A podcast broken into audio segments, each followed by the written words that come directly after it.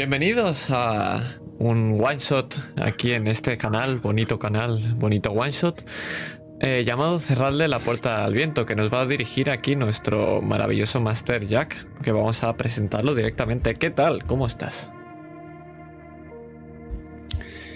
Bien, bien, ya os lo he dicho antes, pero se lo repito a la audiencia. Hoy estoy preparado. Oh, no. Y. Creo que tengo el mood adecuado para afrontar a esta partida, que ahora pasaré a presentar, pero antes. Tenemos aquí a otro jugador, ¿no? Exacto. Mm, que yo- antes vamos a presentar en a Sergio. mood, en el mood todavía no estoy, pero me tengo que meter. Me meteré conforme entre este señor francés en, en mi clínica, porque hoy llevaré a Alexander, que es el que llevo en nuestra campaña de la tumba de Bast. Que por cierto la tenéis en YouTube, ¿eh? Ah, Dale, dale, chicha, que la tenemos ahí. Bien fresquita, bien chopeadita. Eh, como, como de esto de entrar al mood, me está molando muchísimo esta canción de fondo que tenemos. Este jazz eh, edgy me está molando un montón. He de decir. Y nada, vamos a. ¿Qué, qué vamos a jugar hoy, Jack? Cuéntame. Pues hoy había tumba, pero se ha tenido que retrasar como tantas otras veces. Y en su defecto, y en el defecto de dos de nue- nuestros jugadores, esta vez seré yo quien tome la batuta del máster. Y voy a dirigir un one shot, o al menos eso espero que sea, que es el que veis en pantalla, Cerradle la puerta al viento, un one shot escrito por Ricard Ibáñez y por Javier. Javier. Javier Gómez, que además fue para un torneo de simulación histórica y rol de Barcelona. Escribieron esta partida que yo particularmente ya la, considero un clásico de mi repertorio rolero. La he dirigido y la he jugado un par de veces antes. Eso no significa que la dirección de hoy vaya a ser magistral, ni siquiera buena. Y hoy contamos a dos jugadores con nosotros. Uno de los personajes ya lo conocemos, es Alexander Jefferson, afincado en Boston. Y no sé si esta partida de la llamada de Cthulhu va a ser o no va a ser canon. Lo decidiremos probablemente fuera de cámaras y al final de la aventura. Aparte de Alexander Jefferson, contamos con otro personaje más. Pero Adri, ¿puedes hablarnos un poco de él? Por supuesto. Vamos a conocer también al mago Sigi, o conocido fuera del mundo de la magia como eh, Sigmund Shlu- Shlumu. Pero le gustan más que le llamen Sigi. Es un mago ilusionista que trabaja en las calles, tanto para niños como para adultos, haciendo aparecer y desaparecer animales, eh, mostrando cartas y haciéndolas desaparecer viviendo sobre todo en los barrios bajos de Boston.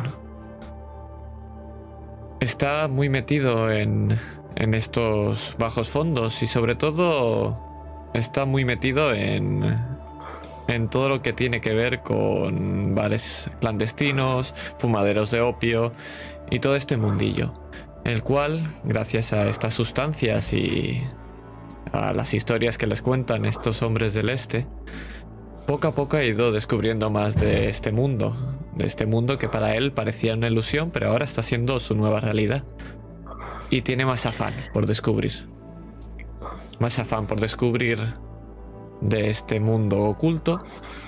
Y quizá Jefferson pueda ayudarle a ello. Eso es lo Por que cierto, va mi- a intentar. Mi cámara está bloqueada. Sí, es el internet. Refresca. Mm, O sea, quítala, vuélvela a poner, yo lo he hecho. Bueno, eso no.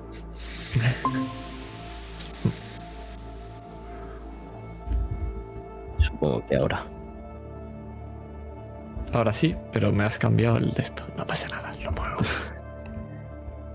Salte y vuelve a entrar. Con quitar una, únicamente la cámara es suficiente.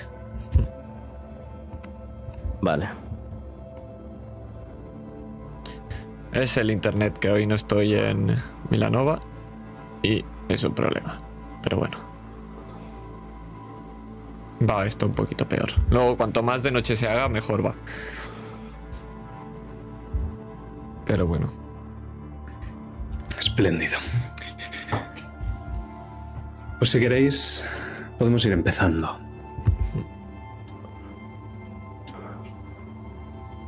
Dale, señor Master.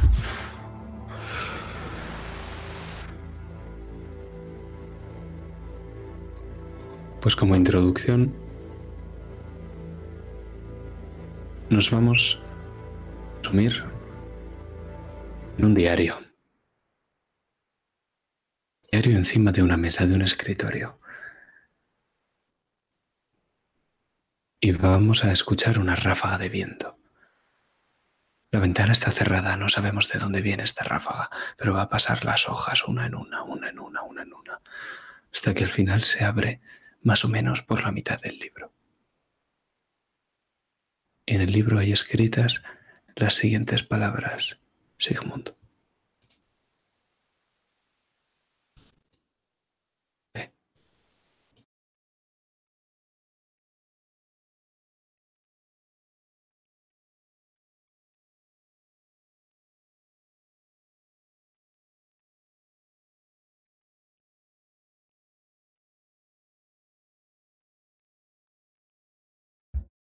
Se me ha cortado, no sé si me te has referido a mí.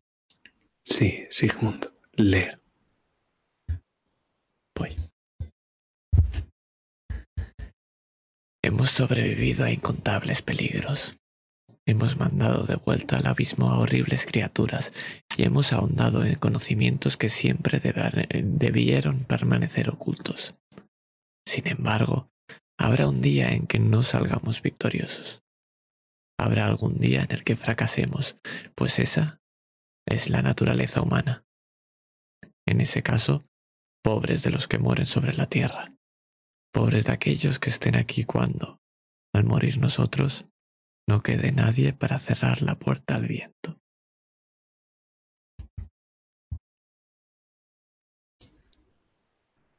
Y el viento sigue soplando, y las hojas pasan hasta que finalmente la tapa acaba cerrándose. Y nos vamos de allí y vamos a salir por esa ventana cerrada, más allá de este viento de ultratumba, y vamos a ver una tormenta de nieve, una tormenta de nieve que azota Boston.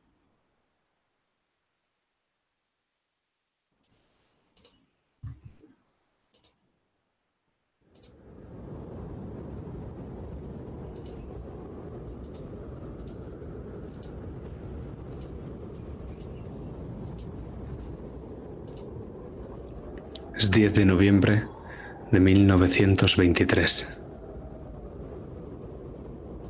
Son tan solo las siete y media de la tarde, o quizá debiera decir de la noche.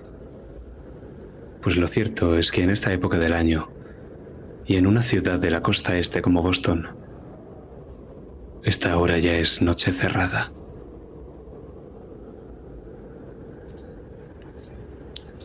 Y estamos en el barrio de Charleston, en la ciudad de Boston,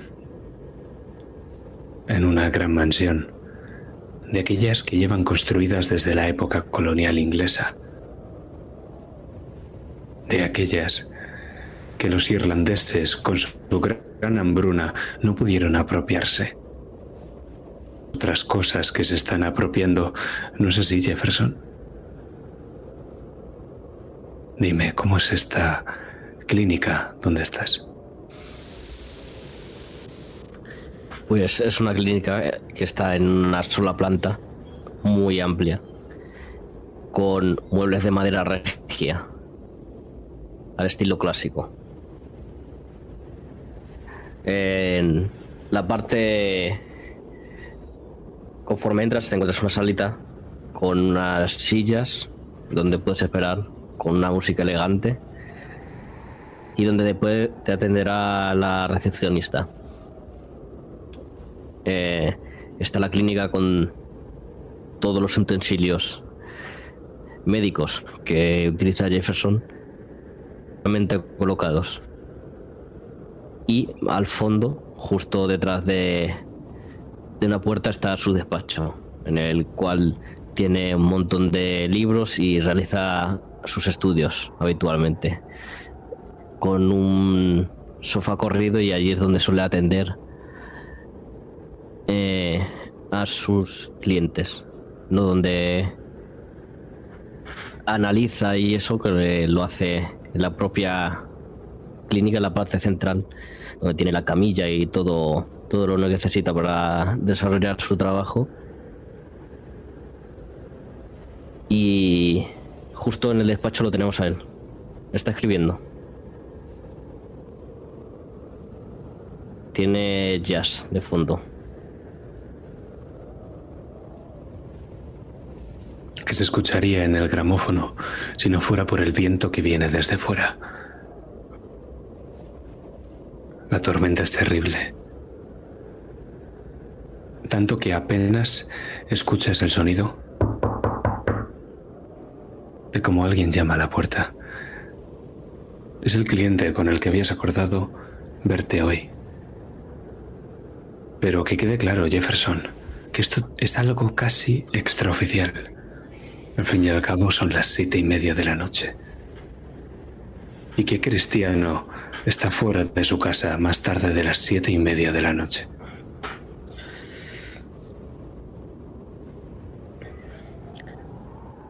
Pero... Mientras pueda pagar. sí, sí. Adelante.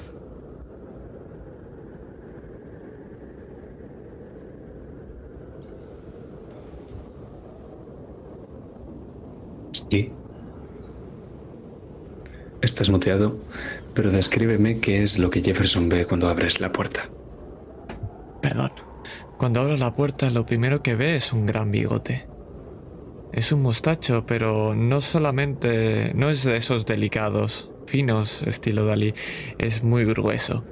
Y es lo que más destaca de esa cara. Es la cara de un hombre relativamente mayor alrededor de lo, entre los 50 y los 60 años.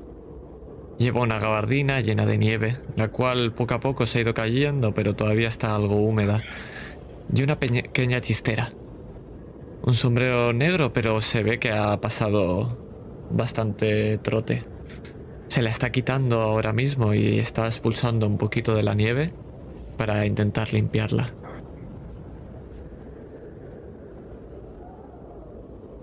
¿Puedo pasar, doctor Jefferson?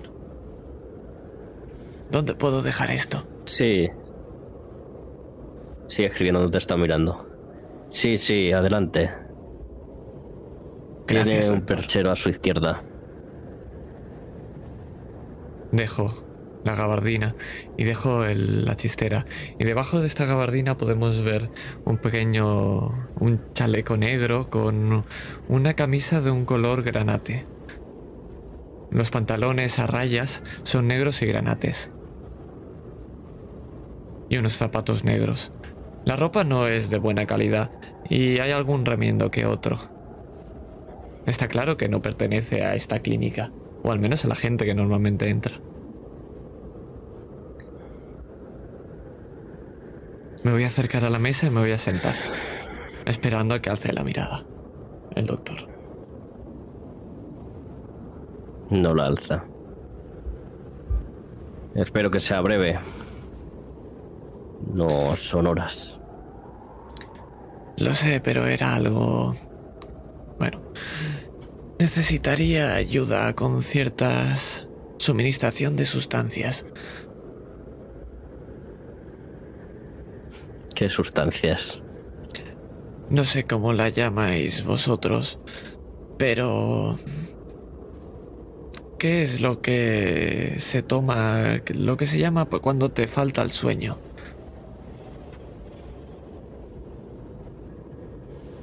¿Morfina era o no? Eso era para el dolor.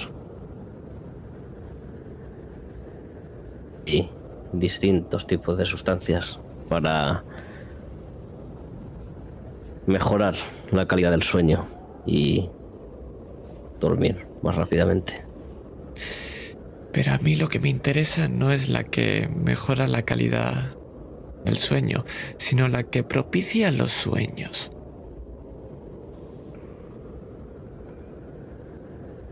Ahora te mira. Por encima de las gafas. ¿A qué se refiere? Sabe, hay ciertas sustancias que no solamente aceleran la capacidad de alguien en caer dormido, hay otras que sumen a el consumidor en una inconsciencia, un punto entre medio entre dormir y no dormir. Un punto donde puede hablar, pero no es consciente de ello, no es él el que lo hace directamente. ¿Sabe a lo que me refiero? Se levanta y mira por la ventana. Creo que sé a lo que se refiere. Y espero que salga de mi clínica inmediatamente. Pero entonces, ¿por qué me recibe a esta hora?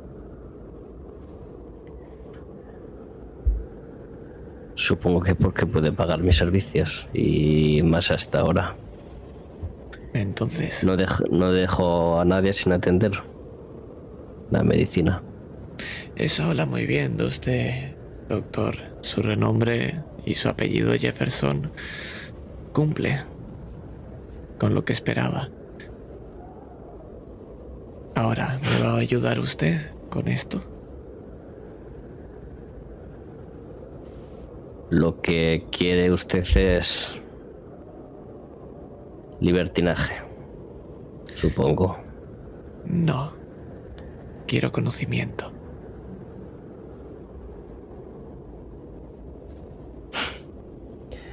¿Ve todos esos libros? Sí. Ahí es donde se encuentra el conocimiento. No en las sustancias. No, doctor. Eso, lo que hay ahí escrito es solo una ilusión. ¿Una ilusión? Sí. O quizá podríamos llamarlo mejor una pequeña parte de la realidad.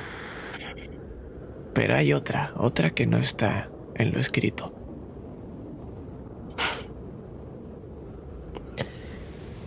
Mm, Debo decirle que me genera cierto interés lo que dice. Y estoy tratando de realizar ciertos experimentos clínicos con la mente, la enfermedad y las personas.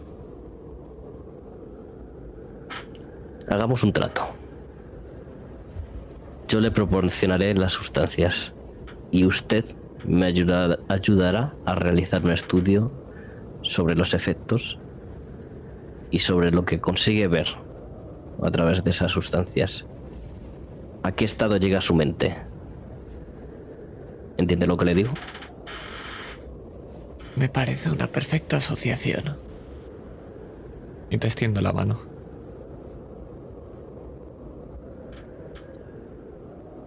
Esto será confidencial. Te la rechaza. Te da la mano. Quedará en estra- entre estas cuatro paredes. Por mí, perfecto.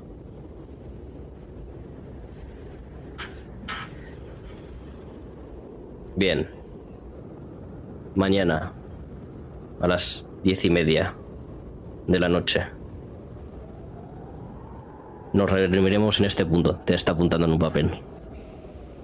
La ventana Solo. se abre de golpe y el papel sale volando. Entre un viento huracanado y una ráfaga de nieve que empieza a empapar todos los papeles que tienes encima de la mesa. Empieza a reco- Jefferson empieza a recoger como un loco los papeles. La realidad Dios, está diciendo que el momento es ahora. ahora. Ni siquiera me ha dicho cómo se llama. Sí, se lo he dicho. Lo tiene apuntado en esos papeles que se han ido volando por la ventana. Pero puede llamarme señor Slum. Otros me llaman Siggy, pero como esto es extraoficial, puede elegir usted el nombre. Parece que no es de aquí.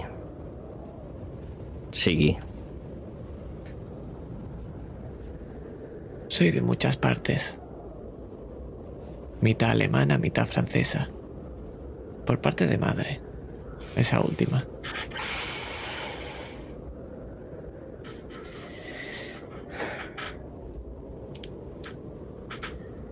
Soy un hombre de familia.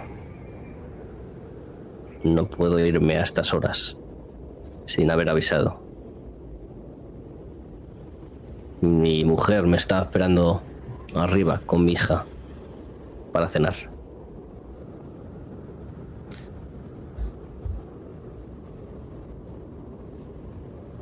La realidad dice otra cosa, doctor.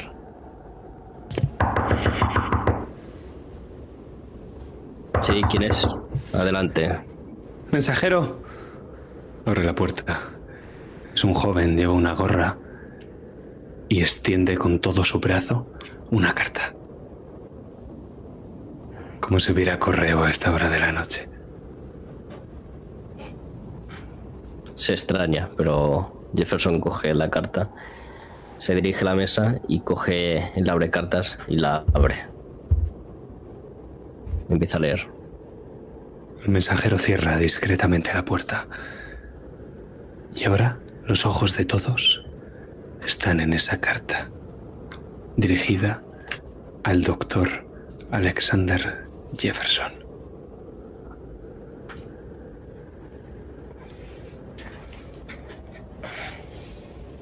Es lo que nos lea la carta en voz alta.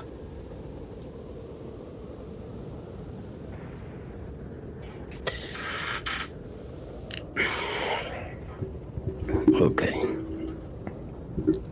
Muy señor mío, mi nombre es Samuel Gobson y soy doctor de antropología de la Universidad de Miskatonic de Arkham. Me han hablado de su reputación en el campo de la psiquiatría clínica y algunos de los contactos que tenemos en común me han aconsejado que le escriba. Dado que los rumores que existen sobre su relación de usted y sus amigos con algunas experiencias paranormales que han tenido lugar en el pasado meses he estado realizando unas excavaciones por cuenta de la universidad. Al, al objeto de encontrar restos arqueológicos de los primitivos pobladores de una zona cercana de la ciudad de Buffalo, en el estado de Nueva York. Fuimos guiados hasta el lugar por uno de sus clientes, Francois eh, cuyo nombre espero que les sea familiar. Mi sorpresa fue mayúscula cuando, debajo de una colina, encontramos una puerta de piedra cerrada que al parecer marcaba el acceso a una tumba excavada en roca viva. La puerta estaba cubierta de inscripciones indescifrables y además de una tosca figura grabada todo lo cual no pertenece evidentemente a ningún pueblo indio. Mis colegas de Miskatonic y yo hemos oído hablar de las leyendas sobre cultos y criaturas extrañas, ante lo cual decidimos, de común acuerdo, volver a cerrar parcialmente la puerta y suspender las excavaciones, al menos hasta lo que yo pueda descifrar las inscripciones aquí, en Boston.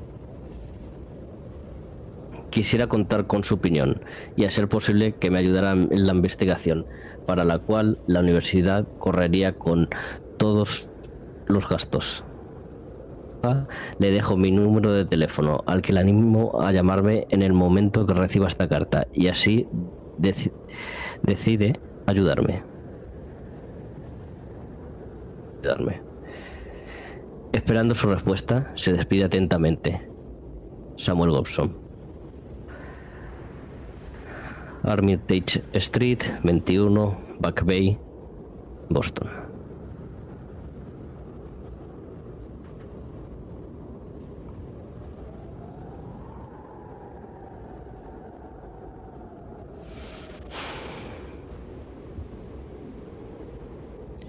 Una propuesta de la universidad. Otra llamada de la realidad, doctor.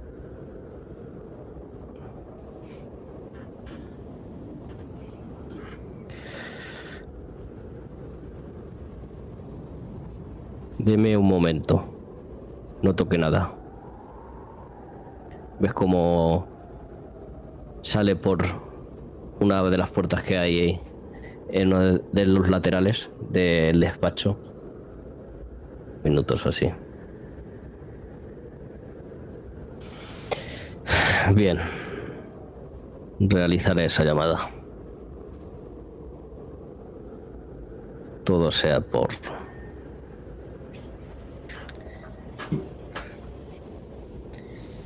y coge la carta y marca el número.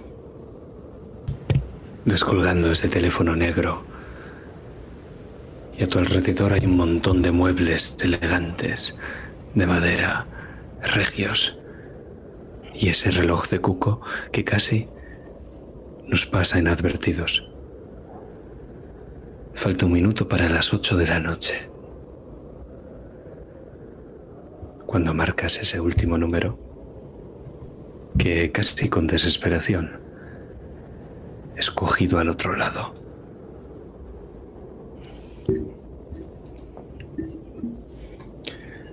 Hola, buenas noches. Hablo con Samuel Gobson. Está hablando con el profesor Gobson, sí. Eh, de suponer que ha recibido mi carta, ¿no es así, doctor Jefferson? Sí, Así es. Como comprenderán, no son horas de correo postal. Era la única forma que tenía, no disponía de su teléfono. Y salir ahí fuera con esta tormenta es una auténtica locura. Bien. Me interesa lo que me cuenta en la carta. ¿Cuándo podríamos ir a el sitio para realizar una investigación? Pueden reunirse conmigo en mi propia casa. Tomemos el té y charlemos algo de lo que no he podido contarles por carta. Al fin y al cabo no sé quién lo habría leído.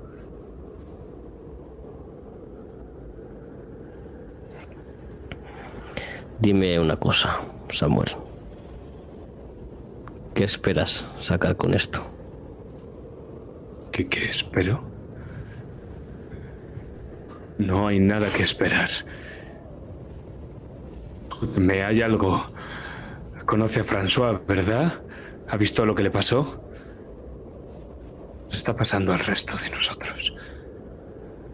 Creo que hay algo. Algo detrás de mis ayudantes y algo que le tocó la cabeza a François de una forma que probablemente usted sepa mucho mejor que yo.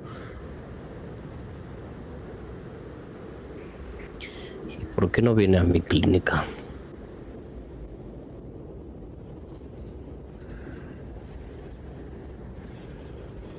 ¿Mañana? Mañana. Sí, sí, estaré encantado. Un segundo, ¿no hace como demasiado viento? Maldición. Nancy, cierra esas ventanas. Maldición. Nancy. No, no, Dios mío, Dios mío, ¿qué es eso? Samuel. Y la conexión se corta.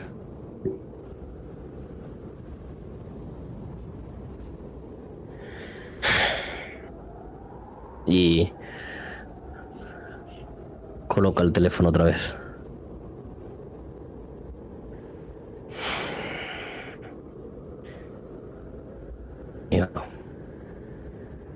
Esta noche es extraña. Y es la, noche perfecta para adentrarse en esta ventisca, ¿no cree?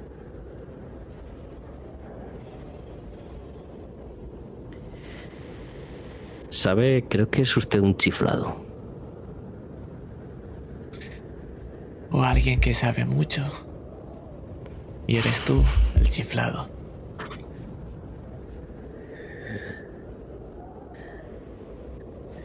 Lo que sé es que meterse en una ventisca de noche y con la fuerza que tiene esta no es una buena idea. Tampoco es una buena idea dejar a alguien que ha hecho un grito como si le fuera a estar a punto de morir. No acudir en su ayuda. Jefferson. Esas palabras y las últimas del profesor. Hay algo. Haz una tirada de percibir. Voy.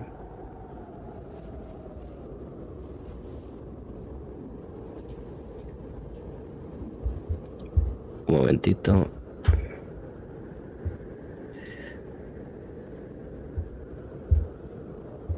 mm. Un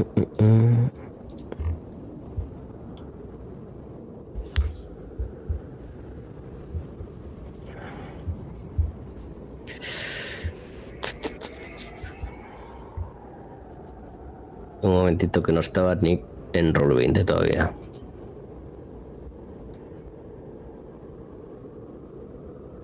Mientras tanto, estoy jugueteando todo el rato con sus tarjetas de visitas en los dedos y me las voy pasando de un lado a otro. No En est- algún momento- si, estás haciendo, si estás haciendo eso, estás poniendo de los nervios a Jefferson. De hecho, Lo sé, ahora vamos a comprobar cómo de los nervios está Jefferson. Eh, mm, mm, vale. ¿De qué quieres la tirada? Percepción. Percibir. Mm.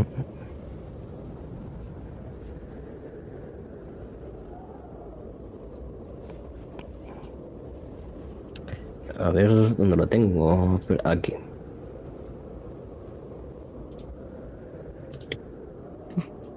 Éxito. Pues ahora haz una de voluntad. Estabilidad mental. Sí.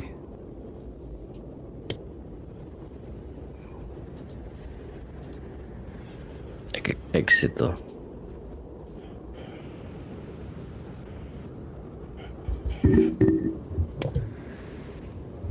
Hay dos cosas que sabes, Jefferson. La primera de todas ellas es que la línea no se ha cortado con los gritos del profesor, sino que se ha cortado cuando el sonido huracanado del viento ha hecho crujir todo lo que estaba alrededor. Como si hubiera tirado la casa encima.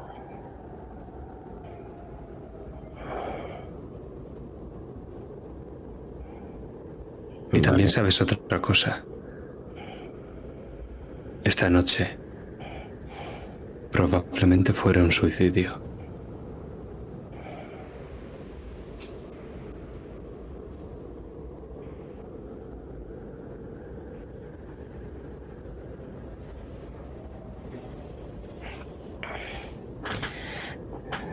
Y bien.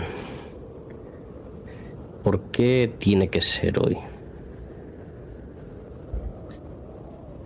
Porque ¿Quiere que sabe. matar...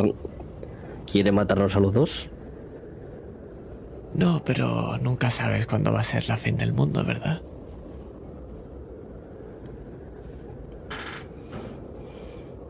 Coge su reloj.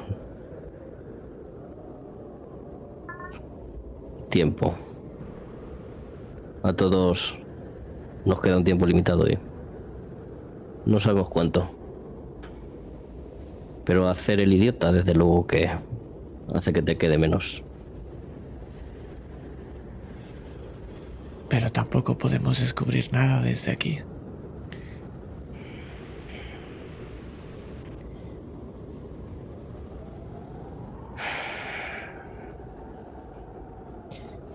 Bien. Espero que al menos tenga coche.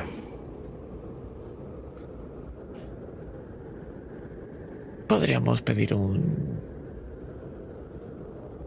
No, no tengo. ¿Un taxi? ¿A estas horas? ¿Con esta ventisca? Yo incluso le diría de movernos bajo tierra. Perdón. Ya sabe. Por los desagües. Ahí no hay ventisca.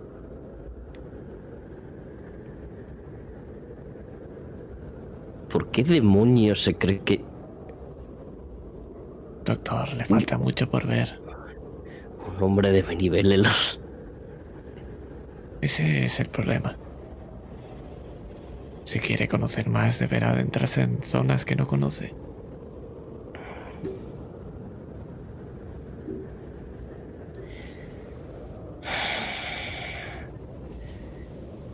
Espero que sea interesante. Por lo menos. Y se empieza a poner su gabardina. Y coge su sombrero. Usted primero, doctor. Y te abre la puerta. Ves que coge algo del cajón antes de irse.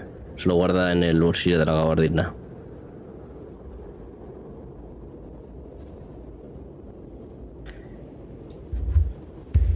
Y lo Dígame. Después de coger eso, os vemos a ambos cruzando la puerta y vamos a ver cómo directamente se abre otra, que es la puerta principal, la de la casa. Bastante abrirla, porque el viento está haciendo una especie de vacío. Y cuando finalmente conseguís tirando los dos abrir la puerta de la casa, el viento se empuja hacia adentro y la puerta se cierra de un portazo. Las cortinillas que estaban echadas sobre las ventanas que hay al lado de la puerta, a ambos lados, izquierda y derecha, se abren por completo y podéis ver un coche. Un coche que va pasando por tu calle, esa calle de Charleston, por la que has conducido tantísimas veces. Como tantos otros bostonianos. Y el coche va dando bandazos. Izquierda y derecha. Lo primero que piensas es que el conductor debe de estar borracho, que tiene que ser uno de esos malditos irlandeses. Pero luego ves que se está elevando. Esa mole de hierro y acero se está elevando del suelo. Y no, no es magia. Es el viento.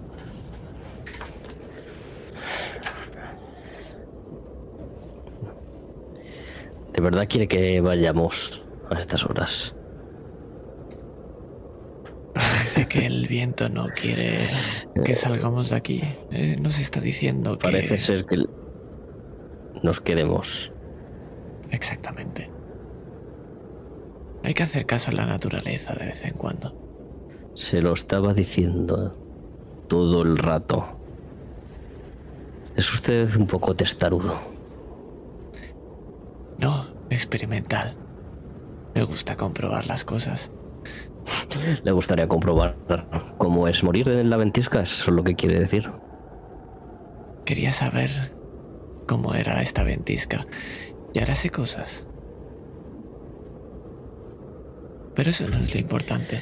Lo importante es... No conoce a un hombre Demonios, hay un francés. coche volando. Aún Sí, conozco a muchos franceses. sí, pero he escuchado un nombre francés que a través de ese teléfono. Quizá podamos contactar con él. ¿No le parece? No tengo su contacto, creo. Y nada más decir eso, veis de nuevo el coche en la distancia como ha encendido los faros y como alguien se baja de ese coche que ya estaba casi a 30 centímetros del suelo. Y como si fuera magia, como si de verdad hubiera una fuerza gigantesca zarandeando ese automóvil, El auto se estampa contra el poste de la línea de teléfono, que con un crujido se desploma hasta el suelo, bloqueando la calle. Y el hombre, ese hombre que se ha bajado haciendo espavientos del, del asiento del conductor, se queda invisible tras lo blanco de la ventisca.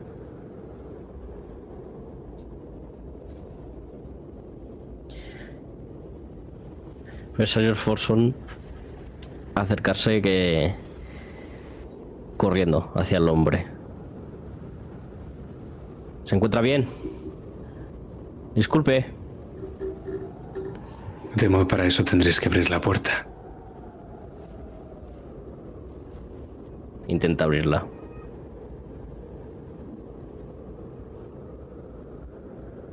Tira fuerza. La cons-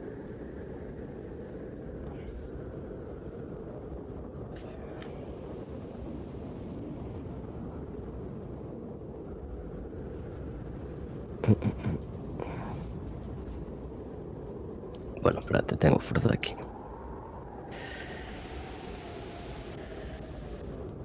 Fracaso.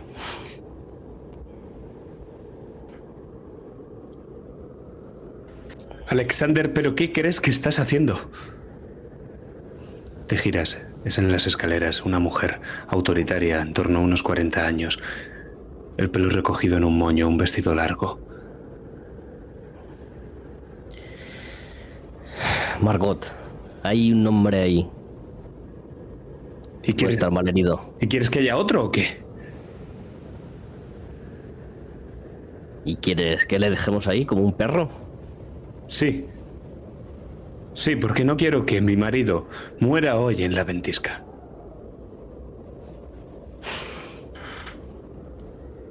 Señor, Es el lomo, señorita. Señora. Slomo, he preparado una cama para el mensajero y una cena caliente en caso de que no haya tomado ya. Tenemos habitaciones de sobra en la mansión para usted también. Es muy amable, señora. Muchas gracias. Lo más prudente es que pasen la noche aquí. Llevo toda mi vida viviendo en esta ciudad y jamás había visto un viento tan endemoniado como ese.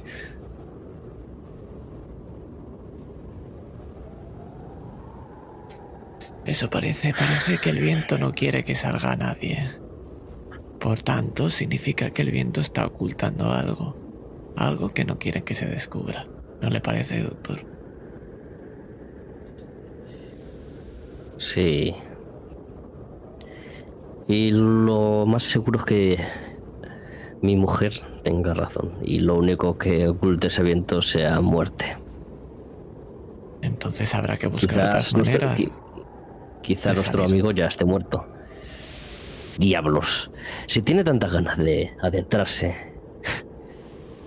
en esa trampa, ¿por qué no lo hace usted? Luego me lo cuenta. Recuerda lo que hemos hablado en su clínica. Mira, a Margot. Caballeros, se está enfriando el estofado y no querría estar haciendo que la niña espere un poco más por su conversación tan intrascendental. Por supuesto, vayamos a cenar. Disculpa, es solamente trabajo. ¿Por arriba o dónde se encuentra el comedor? Alexander, ¿puedes guiar a nuestro invitado hacia allá? Con gusto. Muy amable, señor Jefferson. Ahora es señor o doctor. Supongo que el Lord. Lord Jefferson, entonces. Por aquí.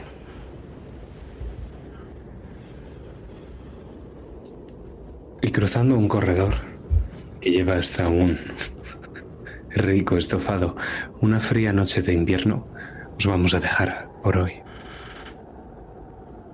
Y por, por favor, lado de la mitad de la primera página.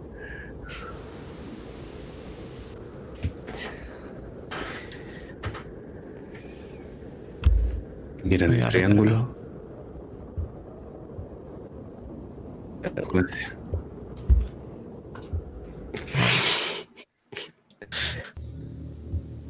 Un segundo que recargo. A ver si. Bien. El máster juega y, y el otro jugador siguen vivos. Se pueden mover. Perfecto. Continúa, máster.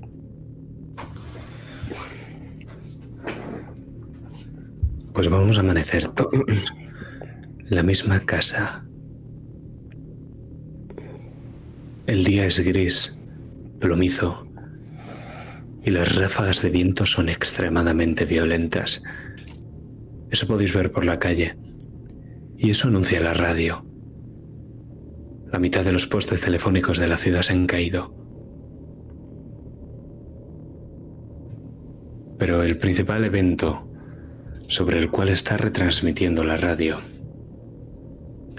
es sobre la que llaman la catástrofe toda una manzana de casas del barrio de Back Bay se ha venido abajo durante la tormenta de la noche. Desde luego ha mejorado el tiempo. Es posible salir a la calle sin temer por la vida de uno. Pero no penséis que esto ha pasado. Los bomberos y la Guardia Nacional aún buscan supervivientes entre los cascotes.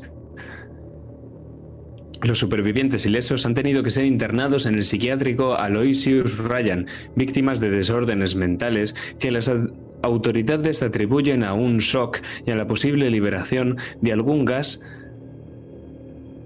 de la caída de los postes telefónicos. Seguiremos informando.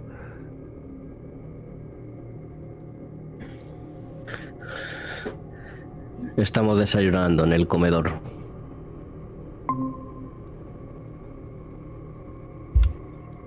Jefferson está tomando un café amargo y está escuchando la radio. Ese es Lum, ¿está allí? Acaba de entrar por la puerta. Buenos días. Eh, eh, eh, es- ese es No. Lo estoy diciendo bien. Es Lumo. Es Lum. Buenos días, doctor. ¿Hay algo de café de sobra? Será para usted. Nos vamos. De acuerdo. ¿Ves cómo se pone el, gor- el gorro de gabardina? Le contaré en el coche. Hay afectados.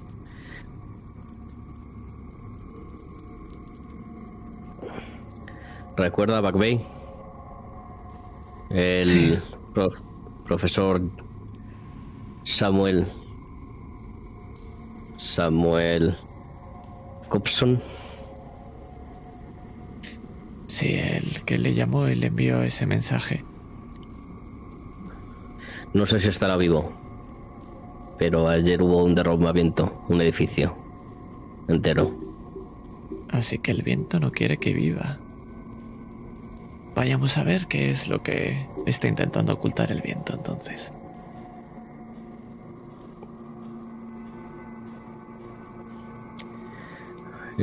Entramos en un coche lujoso que le pertenece a Je- a Jefferson. Sale de la cochera y nos dirigimos directamente al lugar en el que se derrumbó el edificio.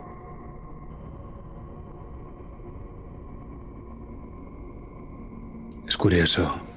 Normalmente nunca ocurren desastres naturales en los barrios ricos de las ciudades, ¿verdad? Mejor construidos. Tienden a tener una mejor suerte. Tiende a vivir gente importante en ellos. No se equivocaba. De Back Bay uno de los barrios más lujosos del Boston de 1920, el que se ha desplomado. Una manzana de edificios nuevecitos, donde vivía la flor y nata de la ciudad.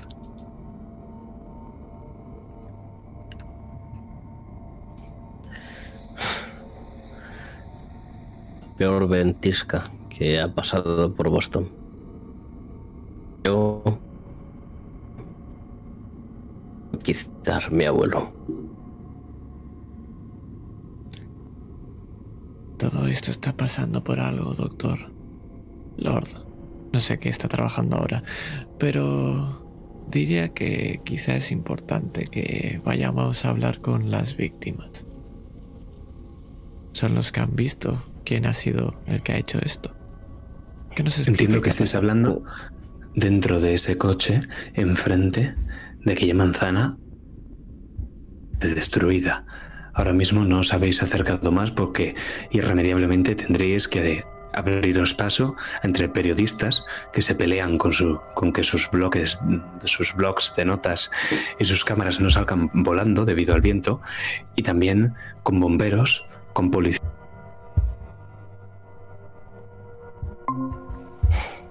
Y con la propia Guardia Nacional que está ayudando retirando los cascotes y además sacando entre los escombros cuerpos vivos que rápidamente se apresuran a poner una manta encima de ellos y en camillas que son sujetas por dos hombres militar de color verde. Es ahí donde estáis teniendo esta conversación. Jefferson sale del coche y se aproxima al jefe de bomberos de la policía de Boston, al cual conoce.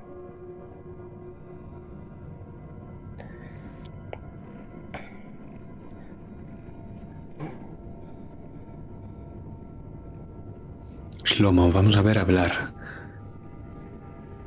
Tú desde dentro del coche de momento, ahí fuera Jefferson. ¿Y qué piensas? Sigo jugando con esa tarjetita de el doctor que sigo entre mis dedos. Me la había guardado en el bolsillo y la voy sacando y voy jugando con ella. Pienso que tengo que ayudar al doctor para que luego me ayude él a mí. Pero también pienso que esto no es casualidad.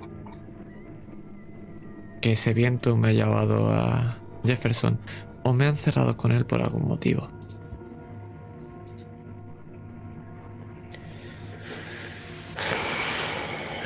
Jefferson hace una tirada de autoridad.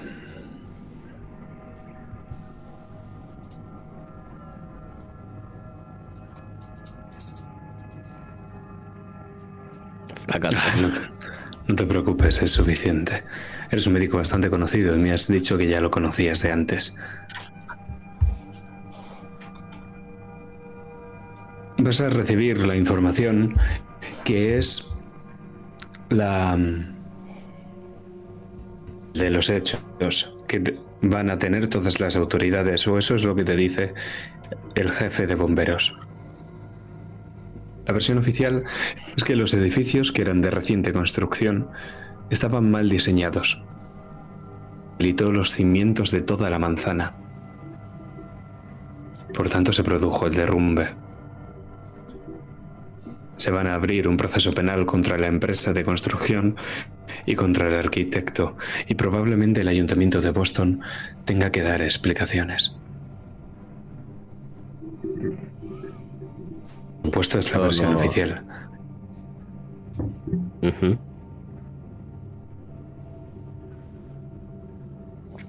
Pero supongo que tú has preguntado por el paradero del profesor Gobson, ¿no es cierto? Así es. Eh, la versión que le está dando a todo el mundo el jefe del cuerpo de bomberos de Boston. Sacarme a el alguacil o el teniente del cuerpo de policía, con el que tengo más confianza. La información. Bien, si no. Temo que no lo buscas entre la multitud, pero hay tanto viento, es tan desapacible estar ahí fuera que cuando empieza a nevar ya casi no puedes ver más allá de tus propias gafas. Vuelvo al coche. El cuerpo de Samuel Cobson no ha sido hallado.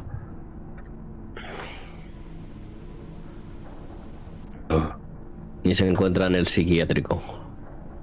No.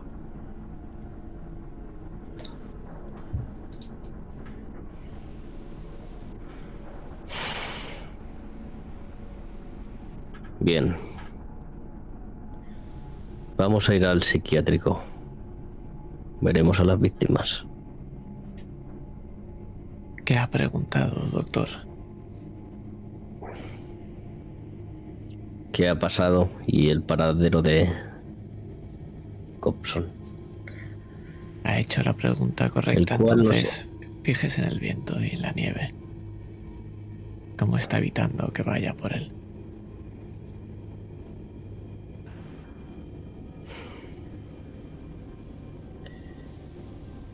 ¿Usted cree que el viento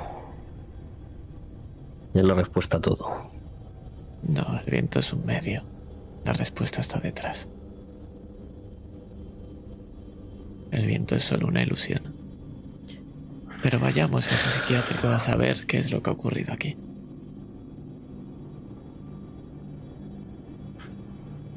Bien.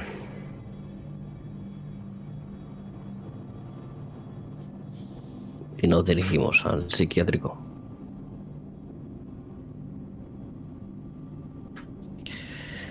Pues notar a un Jefferson que empieza a estar enfadado.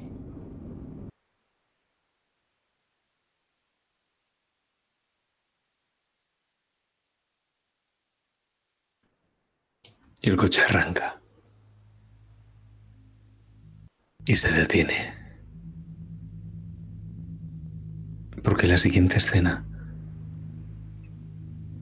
os ve a vosotros en las afueras de la ciudad. No ha sido fácil conducir desde aquí. En un borde que pueda ser levantado por una ráfaga huracanada. Dentro habiendo conducido por la carretera que conduce hacia Arkham. En el psiquiátrico, Aloysius Ryan, un viejo compañero de profesión.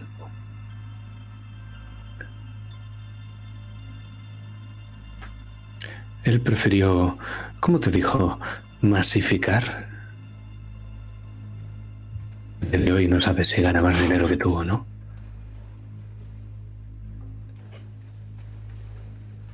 Lo dudo bastante. Pues ahí sí estáis.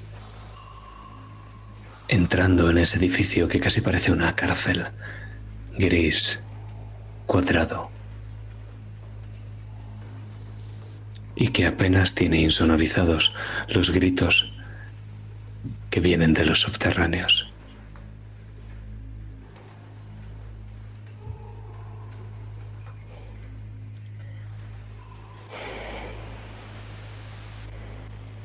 Me dirijo a recepción. O si encuentro a este compañero de, de la universidad, me dirijo hacia él directamente. No está a la vista. Pues me dirijo a recepción. Pero lo que sí que hay es mucha más gente, no estáis ni de lejos solos. El vuestro no era el único coche aparcado en la puerta y vosotros no sois las únicas personas que pueblan esta cada vez más abarrotada recepción. Principalmente gente que viene a ver a sus familiares o gente que viene a recoger a sus muertos.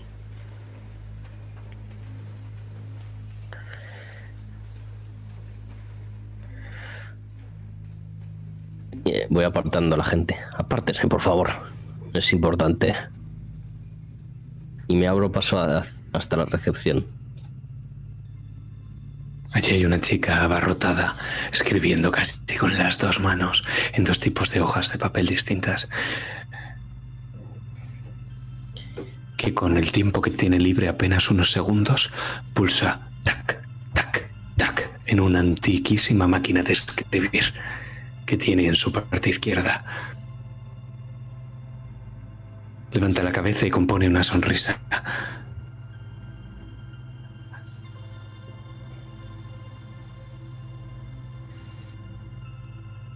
Las víctimas del incidente de Back Bay. Perdóname, señor, me tengo que va a tener que ponerse a la cola por eso. Ahora.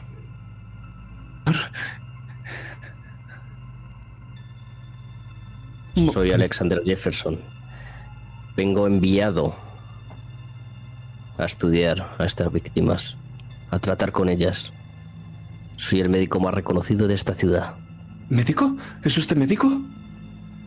Con Así un juego es. de manos le lanzo la tarjeta.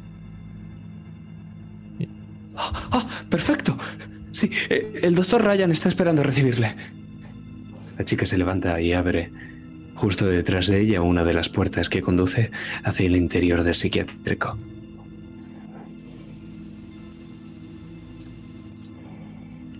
Por favor, También envíenos todos los perfiles de los afectados.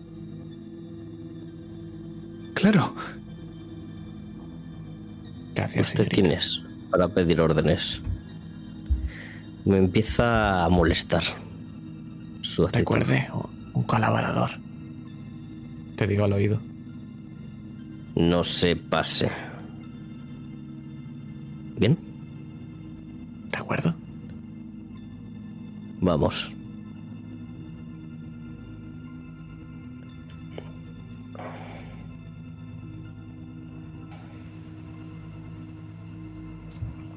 Pues cruzas esos pasillos y esas puertas a los lados, que casi más parecen celes. Y finalmente llegas a un despacho que para tu pesar se parece bastante al tuyo. Por supuesto va a estar decorado con un mucho peor gusto.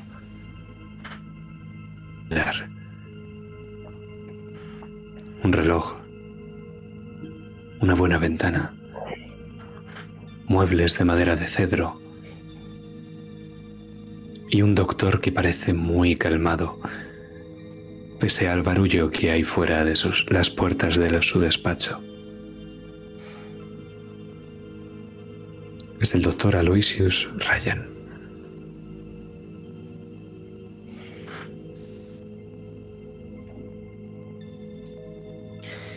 Buenos días. Ha pasado mucho tiempo. Mientras va mirando el reloj. ¿El condenado Jefferson? ¿Pero qué ven mis ojos? El mismo que viste y calza. En tiempos difíciles vienes a mí como si fuera una especie de aparición bíblica. Solo vengo a ayudar. Y se aprecia la ayuda, doctor Jefferson. Se levanta y te tiende la mano, sudorosa. Se la devuelvo. Es un hombre orondo, muy grande, pero aún así, su campo. Aunque no tanto como tú. ¿Y su amigo? ¿Es otro doctor? Un, colabora- un colaborador. Señor Slumo, para usted si quiere. También puede llamarme Siggy. Shlomo, Shlomo. No he visto su nombre en alguna de nuestras revistas de medicina. Es posible. O puede que no. Digamos que estamos realizando una especie de estudio sobre la mente. Perfecto, han venido ustedes al lugar adecuado la mañana adecuada. Tengo las celdas llenas de locos. Pondría dos en cada una si no supiera que van a despedazarse entre sí como si fueran animales histéricos.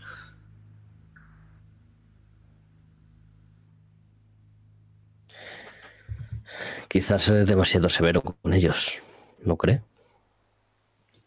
No, que Solo necesitan que alguien realmente les escuche.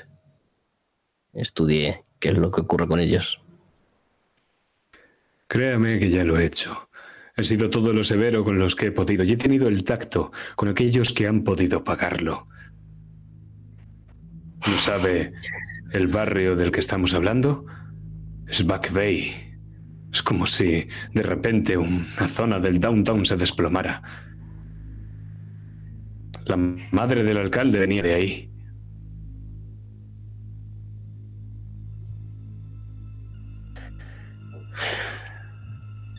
¿Me permite hablar con ella? Me gustaría verla personalmente. Está ingresada en la cédula de máximos cuidados del hospital. Pero todos los pacientes recién ingresados presentan una misma patología. Pese a que físicamente no tienen más que un par de arañazos supercutáneos. Presentan un estado de histeria fuera de lo común tanto las mujeres como los hombres. La más mínima ráfaga de viento los hace... provoca una crisis nerviosa. Quizás un hecho traumático como que una ventisca de la magnitud de la de anoche derrumbase su casa y casi lo llevase a la muerte. Podría ser eh, lo que cause ese estado. Sí, eso pensé yo la primera vez el shock, ¿verdad? Y esa es la posición que le di al general de la Guardia Nacional que vino a verme. Dije al general que todos estaban diciendo lo mismo. Hmm. Entonces me dijo que o hallaba una explicación o no podría decir eso a la prensa. Todos decían lo mismo. ¿El qué? una misma versión de los hechos. Todos decían que había algo detrás de esa tormenta, como si fuese el mismísimo diablo el que estuviera soplando en ese barrio. Miras Lum. Como si el viento fuera una ilusión. Y hubiera algo, una entidad detrás. Qué curioso, ¿verdad? Pero están todos locos. Es solo una ilusión, no están en la realidad. ¿Verdad, doctor? Es como una histeria colectiva. Todos dicen la misma mierda. Todos presentan los mismos síntomas y estaban todos en casas distintas de la misma manzana. No soy Sherlock Holmes, pero parece que todos habían experimentado lo mismo y a todos les ha afectado de forma muy parecida. ¿Hay algún Mm, tipo de No. transporte de gas, de almacenamiento cerca? Quizá pueden ser alucinaciones. Que el viento destrozara algún tanque, alguna cosa. ¿No cree? Esa Estoy- es la posición que tienen las autoridades ahora mismo, pero es una absoluta gilipollez. Era un barrio residencial. Se cree que los máximos ricachones de esta ciudad van a dormir calentitos al lado del gas que les calienta las camas.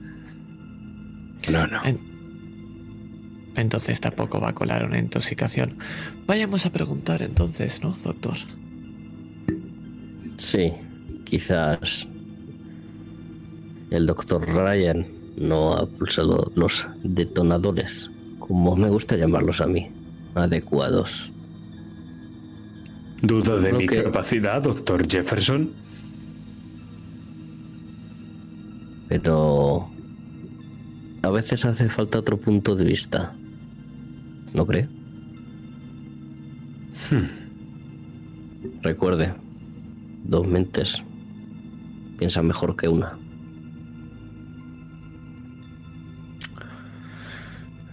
Les llevaré abajo. Pero ya le digo yo, no podrá sacar una palabra más de lo que yo he sacado. Extiende un manojo de llaves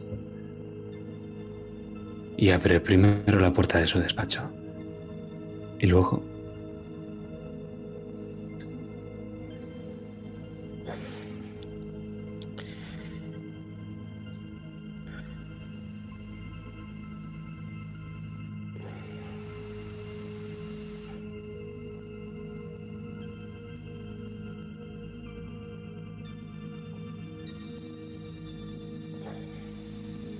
Se detiene frente a una puerta.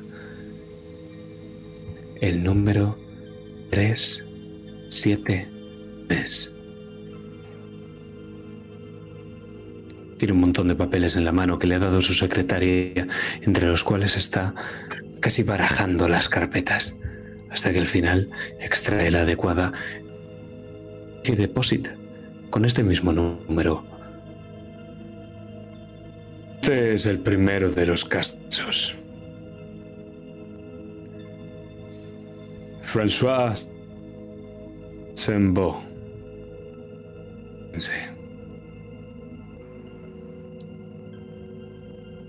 Hmm. Bien.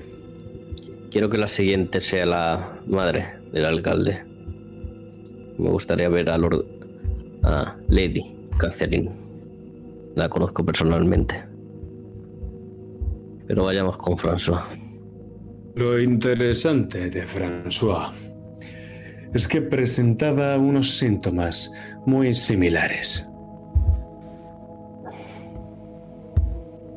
Y que llegó a mi clínica hace dos semanas. Perdón.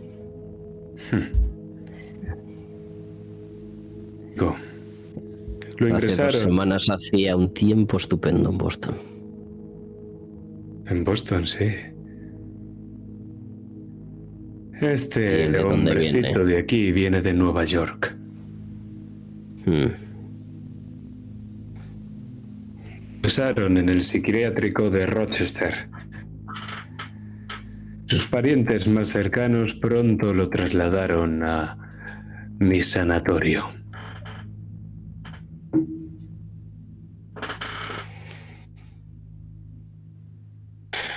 Entremos. Todo un profesor de la Universidad de Miskatonic que está pagando el que él esté aquí.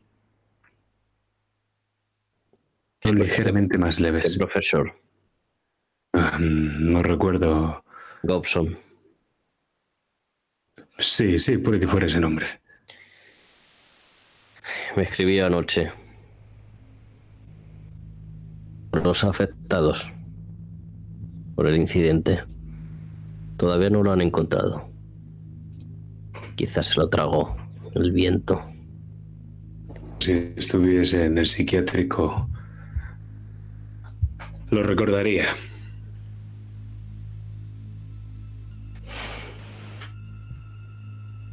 Creo que no va a poder seguir pagando. Por la residencia de nuestro amigo François. Mucho me temo que será así.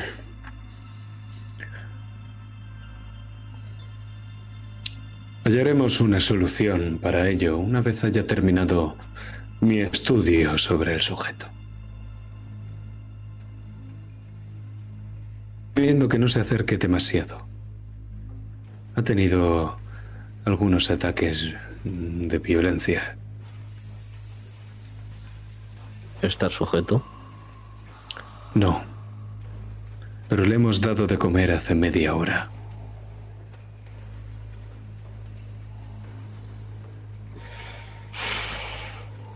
Bien.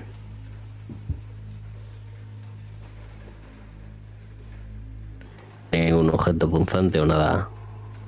Acción. ¿Duda de mi profesionalidad, doctor?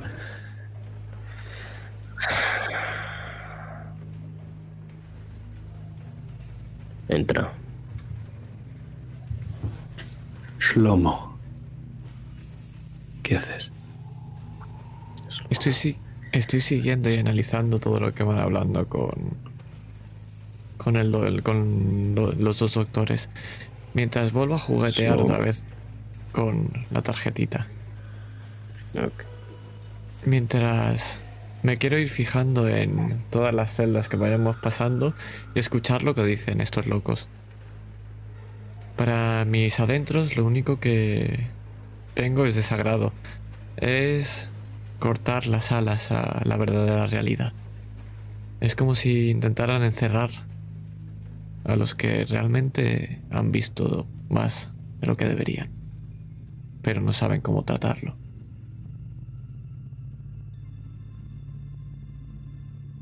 Y estoy deseando escuchar qué tiene que decir este señor François. ¿Entras con Jefferson? Sí. Pues mientras has caminado hasta aquí, has escuchado que todos los locos estaban imitando un mismo sonido, desacompasado, claro.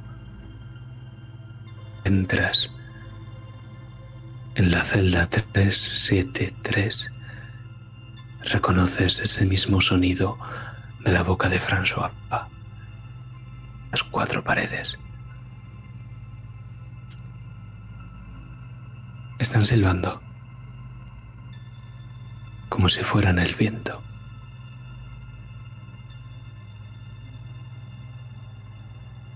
François está en una esquina de la habitación. Podéis observar su columna vertebral, únicamente anoréxico. El pelo de su cabeza es fino y ha empezado a caerse.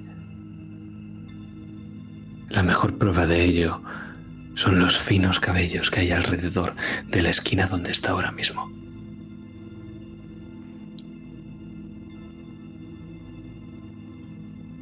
Hay una bandeja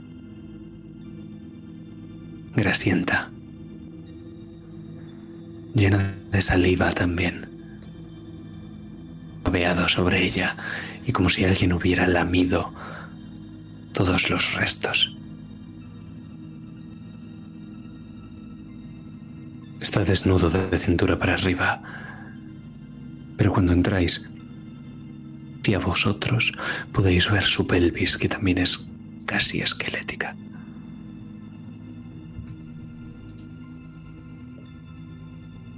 Está sujetándose los brazos. Y se frota, se frota unos brazos que están esqueléticos y tienen claras muescas de sarpullido.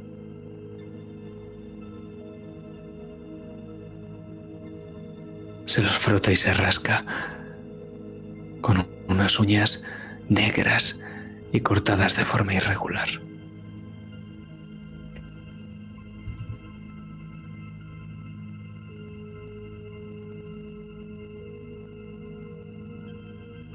Tengo frío, doctor.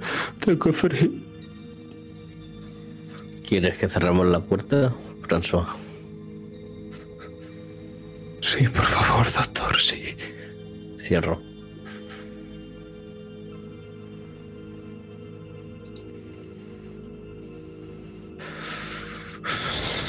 Está temblando. Tiembla.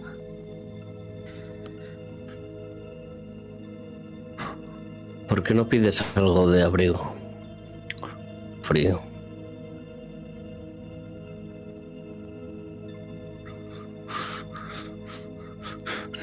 No de nada.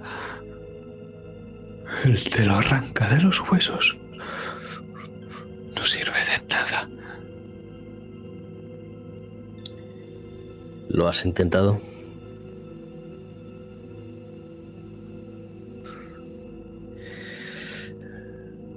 Verás, François. Venimos a buscar una solución. Algo que te pueda ayudar a ti y a tanta gente que hay aquí que tiene el mismo problema que tú.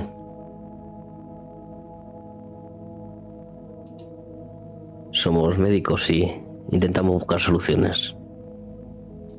Algo que os ayude, os haga estar mejor.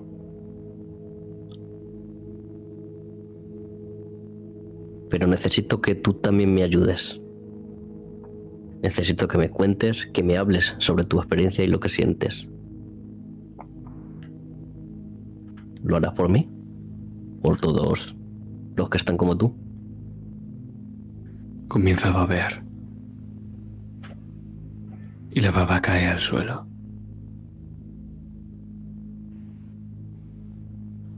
Tiembla. Y su labio está cortado. Imagina la cabeza hacia vosotros. Si parece el ghoul que era el ex embajador.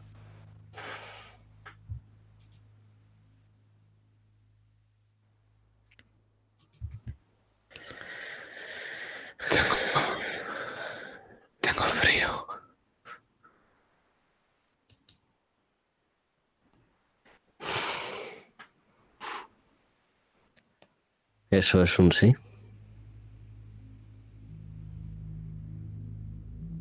Intento ser lo más cálido que puedo, François.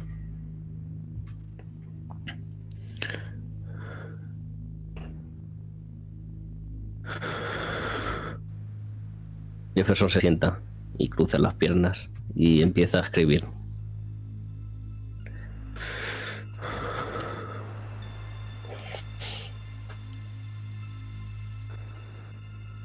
¿De dónde viene? Del viento. Estamos en una sala cerrada. No entra el viento. Está ahí fuera. Y el solo hecho de oírlo ya te genera frío.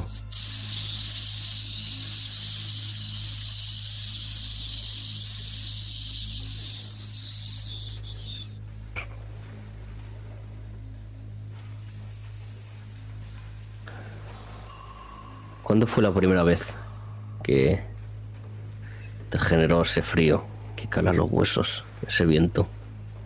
¿Ha oído eso, doctor? ¿El qué? Esos sonidos de cristales. ¿De dónde vienen? No los he oído. De todas partes. Tengo hambre. Doctor, tengo hambre. Miro al doctor Ryan. Ryan está fuera de la celda. Vale.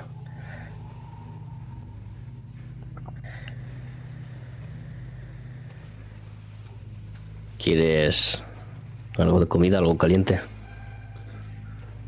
Quiero carne.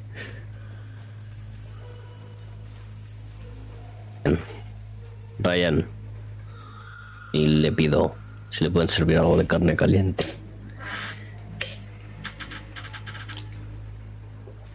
No te contesta Ryan. Doctor Jefferson, usted es el experto aquí, pero creo que, como ha dicho antes, sus mentes piensan mejor que una.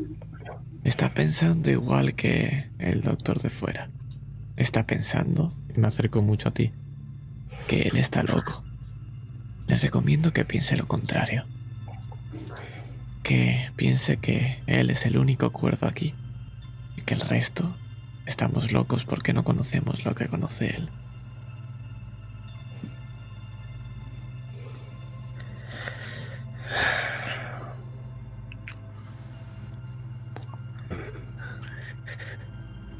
Puede hablar con él también, si quiere. Intentaré tomar una postura a lo que me recomienda. Gracias. Está bien ser un colaborador ahora. Señor François, yo no soy doctor. Yo soy un mago. Hago mostrar a la gente que vea que detrás de esta realidad que todos conocemos hay cosas que no entendemos. Y creo que usted ha visto mucho que no entiende. ¿Qué es lo que le persigue y por qué?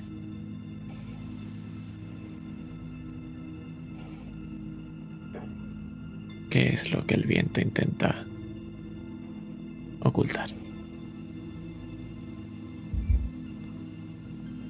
Quiere llevársenos a todos.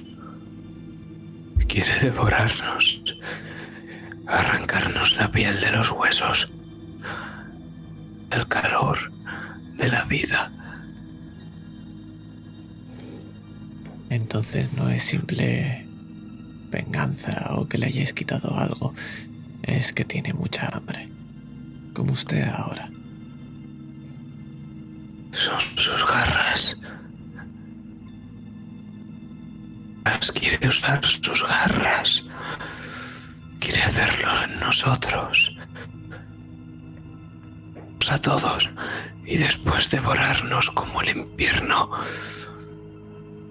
Quiere. Tengo hambre, doctor. Doctor, por favor, tengo mucha hambre. vuelvo a porrear la puerta y llamo a Ryan para que le traigan algo. Eso no va a hacer nada, doctor. No puede abrir esa puerta. El viento entrará por ahí. Aquí estamos seguros. Aquí estamos seguros. ¿Cuándo le abristeis la puerta al viento, François?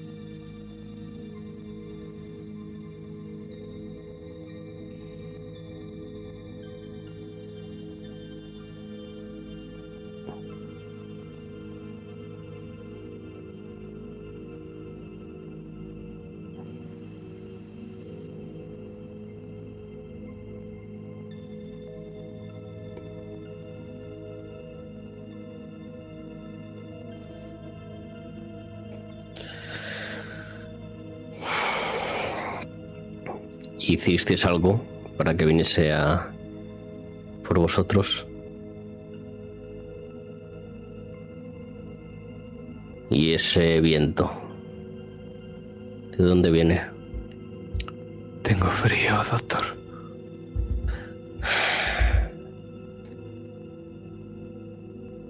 Doctor, ¿de dónde fue esa cueva que hablaba el profesor, el que desaparecido? Samuel Gobson. Lo recuerda. ¿Dónde la encontró?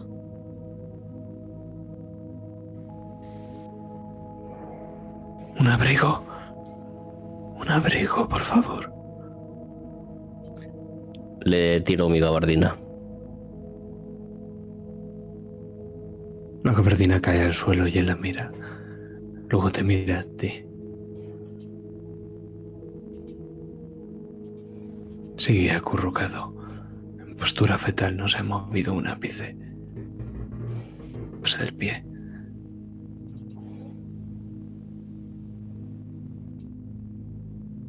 Suficiente para ti.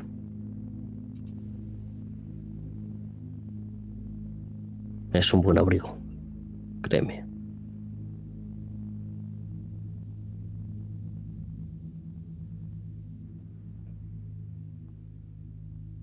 Que François nos ha contado todo lo que tenía que contarnos, o todo lo que conoce.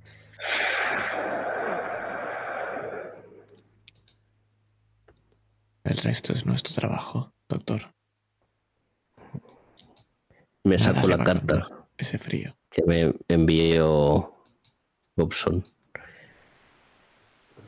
Y lo que quiero buscar es el sitio exacto donde encontraron esa puerta con esas inscripciones. Creo que lo comentó en la Mm. llamada, no en la carta. Escuchas un movimiento, un sonido metálico de la puerta siendo aporreada. Sí, Tiempo muerto, doctor Jefferson. Creo que ya he hablado con mi paciente lo suficiente.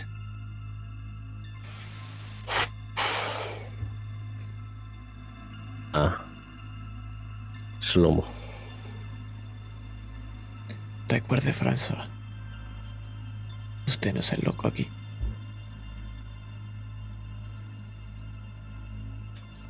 No te mira, Mira. vuelve la cabeza de nuevo hacia la pared. Y sigue temblando. Desnudo. Me acerco. Me acerco a la puerta para marcharme. Es que sabe demasiado. Y salgo por la puerta.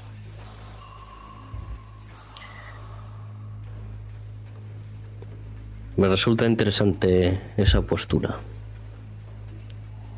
Darle la vuelta a la situación para quizás hacerle sentir más cómodo. No, bien, bien. Es un método de vida. Cuanto más sabes, más te, más te das cuenta de lo pequeño que eres, doctor.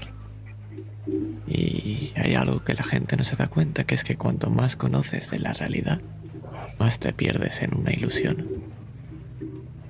Y eso es lo que hacéis todos. Perderos en la ilusión de que el resto están locos.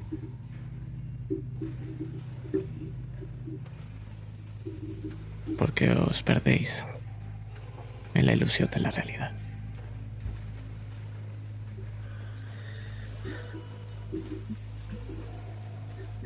Simplemente tratamos las enfermedades mentales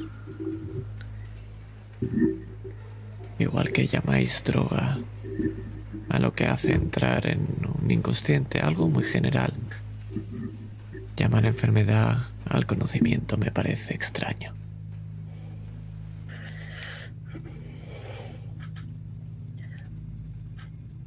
Desde luego que nuestro amigo François está en un estado que le incapacita vivir en, en sociedad. ¿A eso no se le puede llamar enfermedad?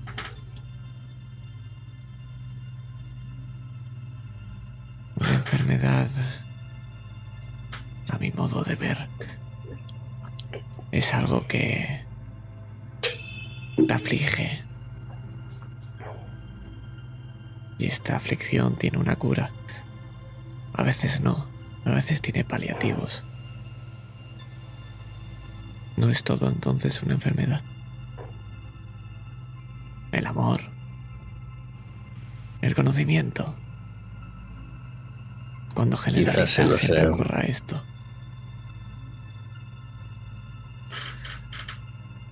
Quizás sí. Sigamos. ¿Le suena algo de unas garras? Qué de frío. Y mientras nos marchamos.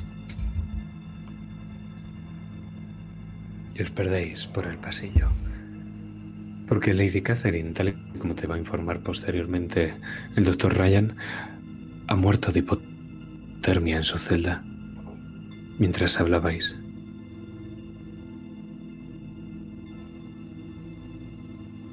Y las últimas palabras que ha dicho, Ryan ha tenido que asistir, eran algo con garras. El último sonido que ha salido de su boca era un silbido simulando el viento.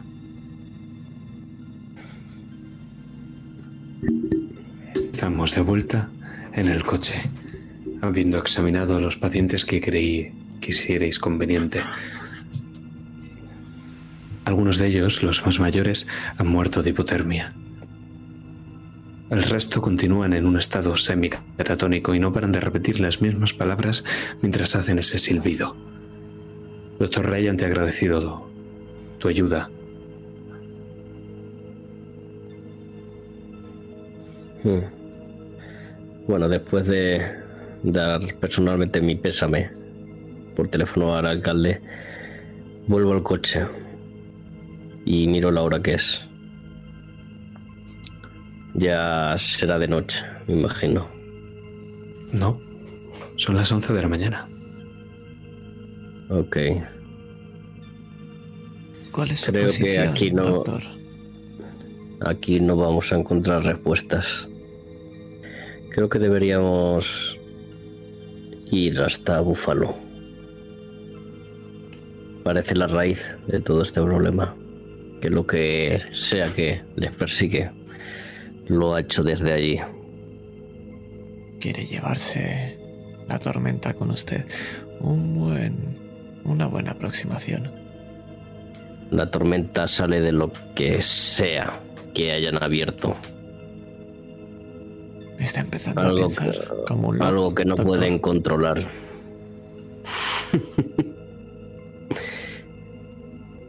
Quizás esté loco. O quizá no, y sea el único Pero- cuerdo.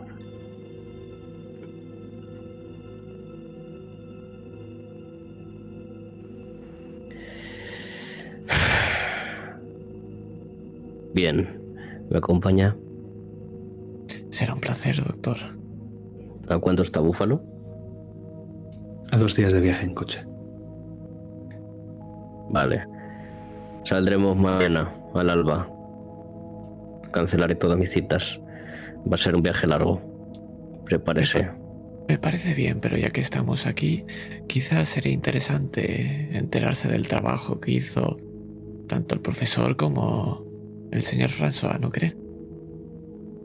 Quizá no eran de aquí, de Arkham. Ir a la universidad, encontrar qué trabajo hizo. documentarse antes del viaje. Sí, podríamos ir allí. Arkham no queda muy lejos. Veamos qué demonios hizo Jack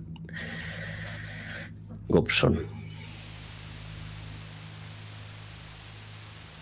Entendido que nos dirigimos hacia la Universidad de Miskatonic en Arkham, ¿no es así? Exactamente. Vamos a ver qué es lo que tiene entre los papeles este buen hombre. Afortunadamente tan solo está un par de horas de camino. Entonces os dirigís a ella con el coche y llegáis exactamente a las 22.59, donde en este preciso momento tenemos un primer plano.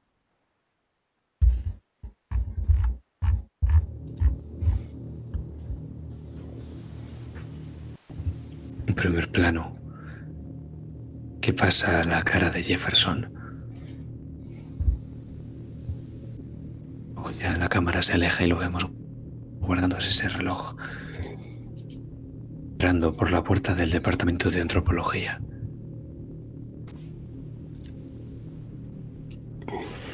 Allí donde te han dicho que estaba el despacho de Gobson, ahora mismo hay el que parece ser su secretario.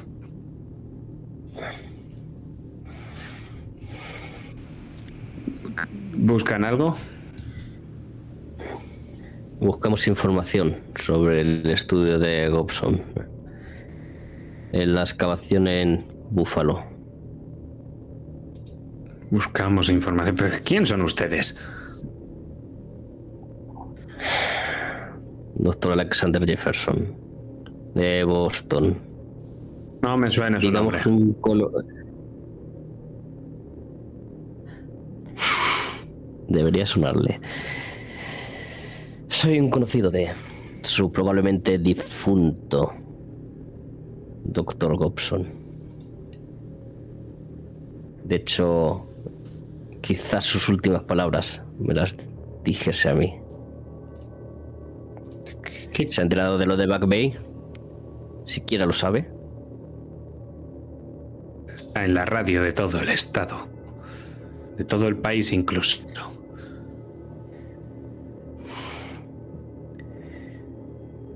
Pues hay cientos, bueno, decenas de personas que presentan un estado mental similar debido al trauma que les supuso el accidente de Back Bay. Buscamos la raíz de todo ello y eso nos dirige al estudio de The Gobson. Y aquí estamos. Es una investigación privada de la universidad. Los resultados todavía no se han publicado y me temo que tardarán bastante en publicarse. Pero le aconsejo que pase por la biblioteca entonces. Muchas gracias.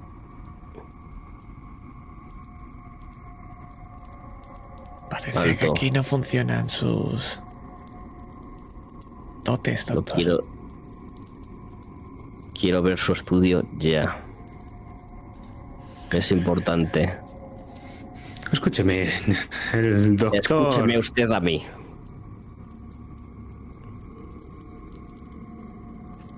No sabemos qué le pasa a esas pobres personas. Y esto es para descubrirlo. Para llegar a una solución. Y usted solo está poniendo impedimentos. ¿Quiere ser acaso el culpable de que mueran más personas?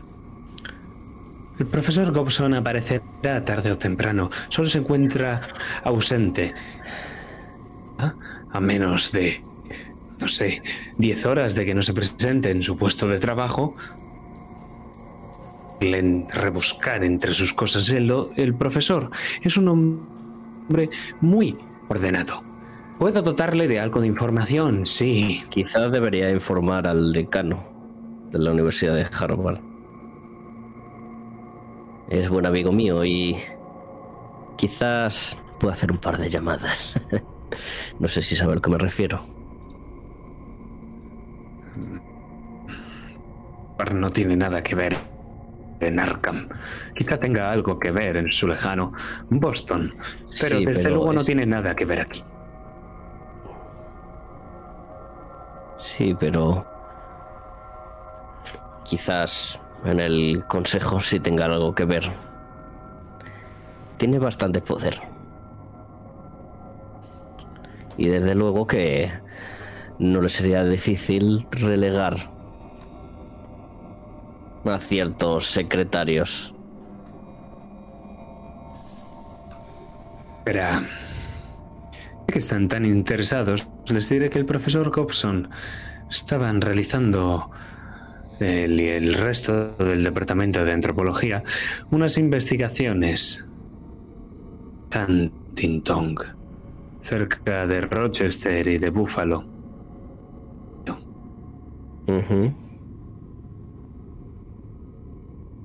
¿Cuál ha dicho que era su nombre?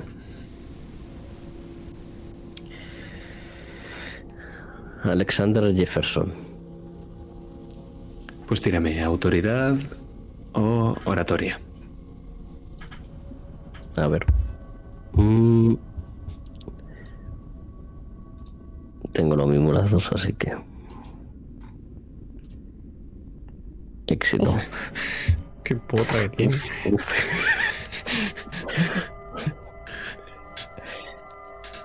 El profesor fue acompañado por los profesores Jones y Wattleby, que continúan en el lugar de la excavación, y también contrataron a un tal... Hmm, a un canadiense, François Sembo, o como sea que se lea esto. Un conocedor de la zona. El cual está ingresado en el psiquiátrico de Boston. Sí, en el Aloysius el, eh, el profesor Gobson está sustentando su estancia allí. Parece que eran buenos amigos. Y no encontramos a Gobson. ¿Me puede dar el contacto de estos dos doctores? Los que siguen allí. Supuesto que puedo. Pero si siguen allí, me temo que el número de teléfono de sus casas particulares en Arkham no vaya a servirle de nada, doctor. ¿No tenemos un número de contacto para la excavación? El teléfono no ha llegado tan lejos. ¿Qué se cree?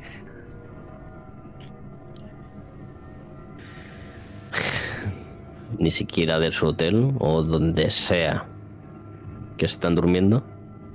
Me temo que no. Señor secretario, ¿cuándo vamos a pasar al tema de la cueva con los símbolos extraños? Lamentablemente yo no he estado allí, pero cuando Gobson volvió el pasado 9 de noviembre, hace exactamente dos días, vino muy alterado. A la biblioteca a consultar algunos libros, me dijo que había encontrado algo en la cueva, unas inscripciones. También hizo un par de llamadas telefónicas.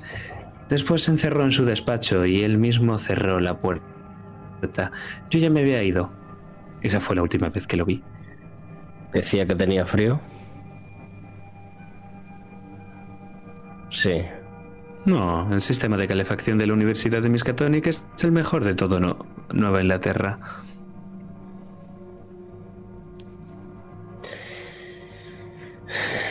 Entonces,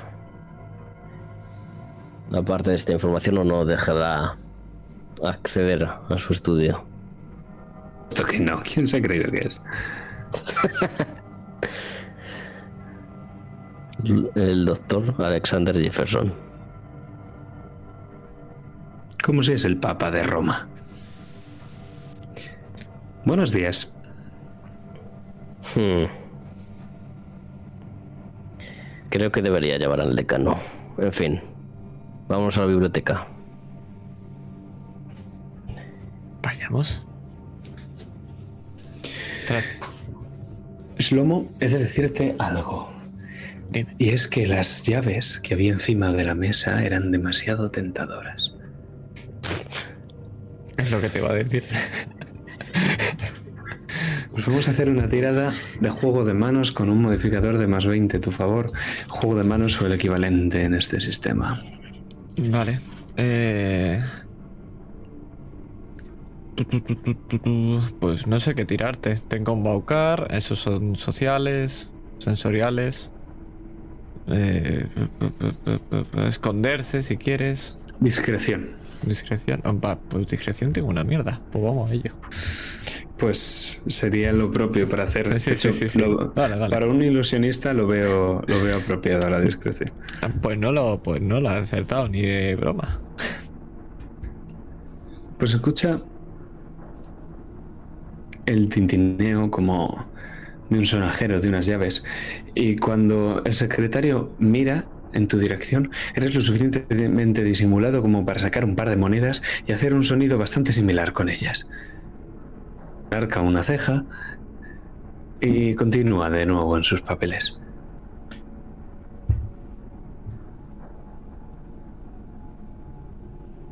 Estoy algo desentrenado, no sé qué me pasa hoy. Bueno, vayamos a la biblioteca. Y cuando salgo y cerro la puerta, a la biblioteca. ¿A dónde quiere ir? Obviamente la información que nos interesa está en ese despacho. Por eso. Y este dichoso secretario no nos va a dejar entrar. No hace falta. Y cojo y saco las llaves. ¿Cuánto tardaremos en saber cuál de todas estas es?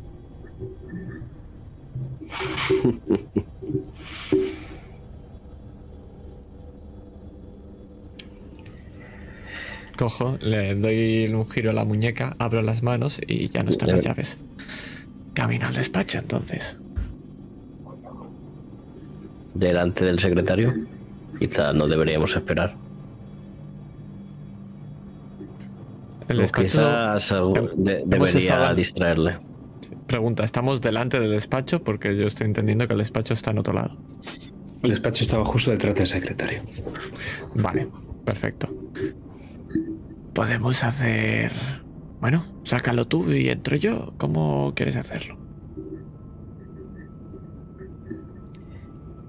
Lo llevaré a la biblioteca para que me ayude a buscar estudios anteriores del profesor. Alguna excusa. Maravilloso. rápido. Discreto, por favor. Soy la discreción personificada.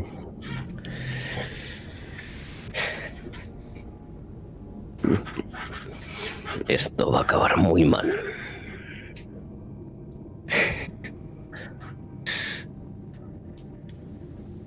Más tirada ni más roleo. Vamos a ver la puerta abriéndose, un intercambio de palabras y la puerta cerrándose de nuevo, con el secretario farfullando y Jefferson maldiciendo, ambos dirigiéndose hacia la biblioteca. Ya vamos a escuchar como una puerta se abre y muy cuidadosamente se cierra. Shlomo. Me dirijo a ese despacho y voy echando un vistazo a todo lo que veo alrededor. Cómo tiene este despacho para intentar entender un poco cómo es este profesor. Y sacaré las llaves para abrir el despacho que tiene.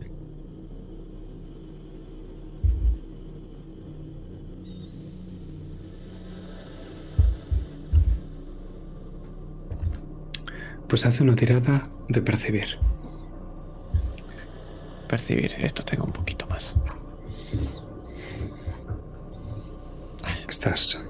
Vale, perfecto.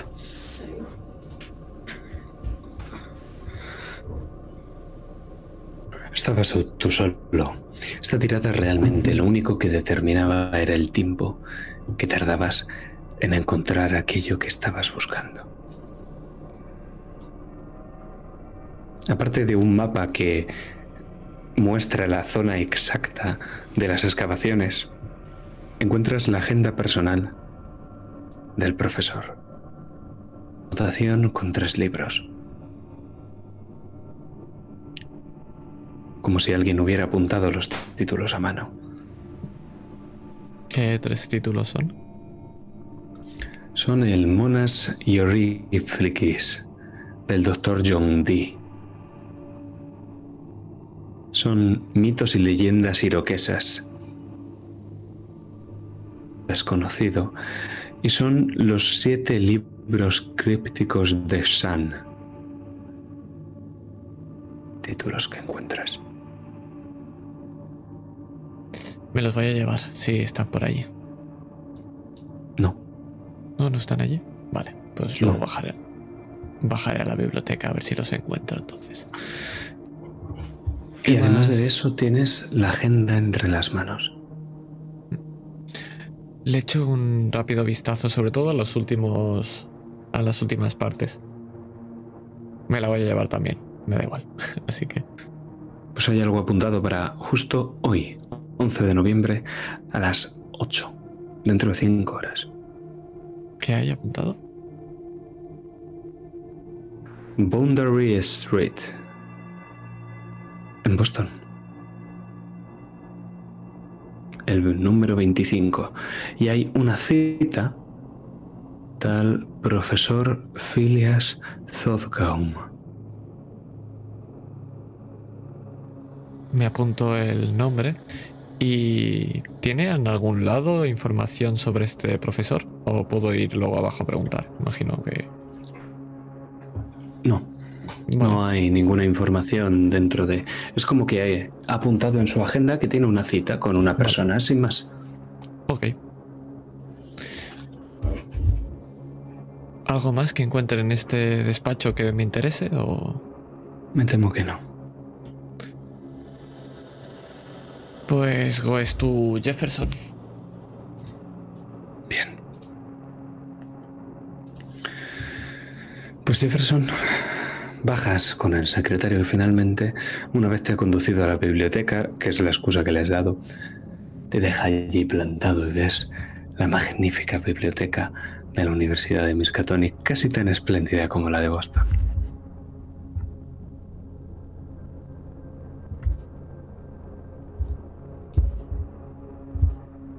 ¿Qué haces? Veo que sube rápidamente. Sí, se quiere deshacer de ti. No, le, no se va a ir.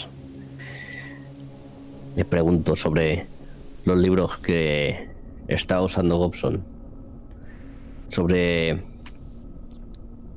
cuáles había estado investigando últimamente. Se encoge. Cosas, cosas relacionadas con él. Se encoge de hombros, dice que le preguntes al bibliotecario y se va de allí y justo cuando empieza a subir las escaleras, porque la biblioteca está en el piso inferior, se cruza con Slomo. Minutos. Es impresionante. Y dime, Slomo, ¿le vas a meter las llaves en el bolsillo mientras te cruzas con él? Sí, pero no le voy a meter las llaves en el bolsillo, las voy a dejar caer para que se escuche como si se le hubieran caído a él. Y me voy a agachar y las voy a coger. Eh, Ten cuidado, no quieras perderlas. Sí. Sí. Gracias. Un placer. Sube escaleras arriba. Shlomo las baja. Te dedica una sonrisa a Jefferson. Muy bien. Tiene algo que hacer hoy a las 8 de la tarde. Me ha ocupado toda la agenda. Es lomo. Pues ahora tiene una cita con un profesor, el profesor, y le digo el nombre, que no me lo sé. Lo conozco.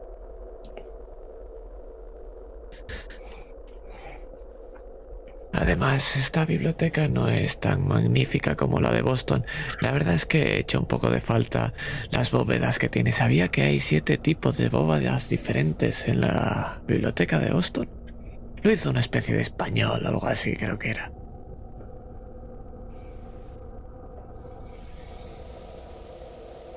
Nunca me había parado a pensar en ello. Supongo que siempre estuve con las narices metida entre los textos.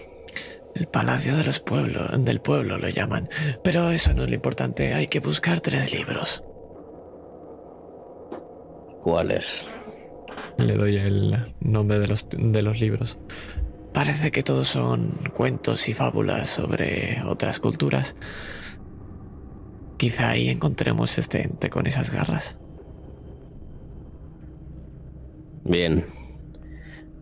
Y Jefferson busca los libros. Lo hace con una rapidez pasmosa. Sabe perfectamente cómo manejarse en una biblioteca.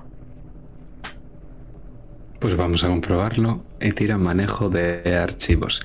Te voy a dar un bonificador de más 10. ¿Tiro yo también o me quedo mirando Sí, como, sí, sí. como Sí, hace sí, tira, tira. Jefferson? Vale. Tirar los dos. Eh, lo he conseguido, sí, hay modificador. Yo sí, eh, con el Madrid lo consigo. ¿Qué libro? Habían tres. No recuerdo los nombres. Eran. Jefferson, tú eliges, ¿eh? Monas hieroglífiquis, del doctor John Dee, mitos y leyendas iroquesas, o los siete libros crípticos de San. Mitos y leyendas. Pues lo encuentras en la sección 240 BL. Reservada solo para profesores. Qué buena suerte que en cuanto señales el libro, Shlomo lo haga desaparecer. Y cuando volvemos a abrir esas páginas, estamos colocados en una mesa apartada fuera de la vista del bibliotecario. Larga, está medio calvo, pelocano, arrugado, de tener un mal humor de perros.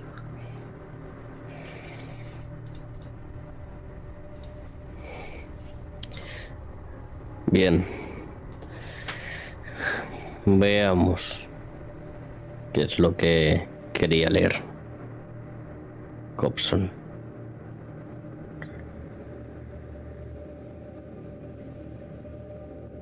Pues abres el libro justo por el marcapáginas que hay puesto en, esa página, más o menos por la mitad del libro, un poco avanzada. Y en cuanto lo haces, el viento se lleva una nota manuscrita que había en el interior de ese libro. Slomo, coges la nota. Yo quiero ir a por las notas, sí. No voy a dejar que el viento me oculte más cosas. Que me la quiere quitar, que es mía. Espléndido. Pues hazme el favor de leerla. Ah, pensaba que tenía que tirar. Qué maravilla. Todavía no. Vale. Te la leo para ti, Jefferson. Mano Blanca encontró la puerta en la piedra y leyó la advertencia. Presa del pánico, subió a la montaña sagrada permaneciendo a solas durante tres días. Entonces fue a buscarle su maestro, Gota de Lluvia, para transmitirle el conocimiento. Él le dijo que los antiguos hombres pidieron ayuda al Gran Espíritu ya una vez para que les librara de la bestia que acechaba en el rugir del viento.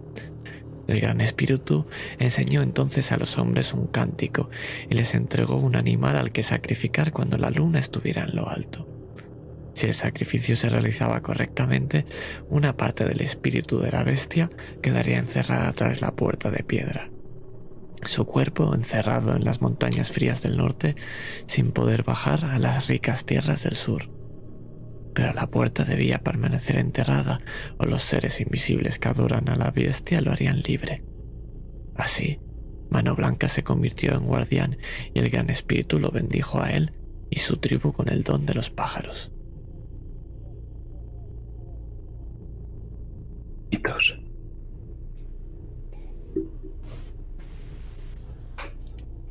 Dime, dime. Tirad mitos. Vamos a mitos. Los dos. Vale. Slomo no sabe una mierda.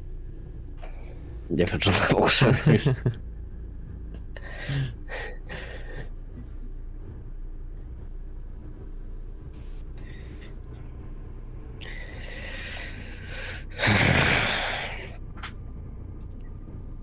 Tengo un amigo que sabría decirnos perfectamente sobre esto. Debería habérselo traído entonces. ¿No ese viejo chiflado? no. Recuerde, los que están más locos son los que más saben.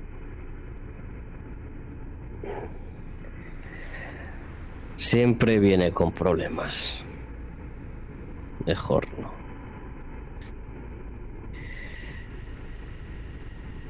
Veamos. Entonces, sabemos ya la historia del profesor, parece. Sí, deberíamos ir a esa cita. Mientras en el coche deberíamos deducir un poco sobre esto.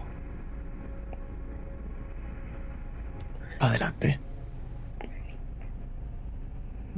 Nos dirigimos al coche, rumbo a Boston. Y ahí vais.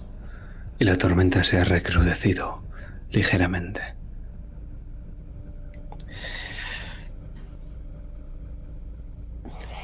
El viento está tras nosotros, doctor. De esos que vamos por muy buen camino. Y sobre ese sacrificio. Parece que está claro lo que ocurrió. Esta especie de bestia es lo que está detrás de este viento. Parece ser que... Y no realizaron el sacrificio, ¿no? No, parece ser que lo realizaron. Hicieron todo correcto, pero como dice aquí, si no permanece enterrado, estos seres invisibles que adoran a la bestia la harían libre. Y eso parece que es lo que está ocurriendo ahora mismo. Entonces sugiere que deberemos volver a enterrar esta puerta. Sí, el problema es que no sé exactamente a qué nos enfrentamos y el sacrificio que ha de hacerse. Quizá tiene que algo que ver con este don de los pájaros.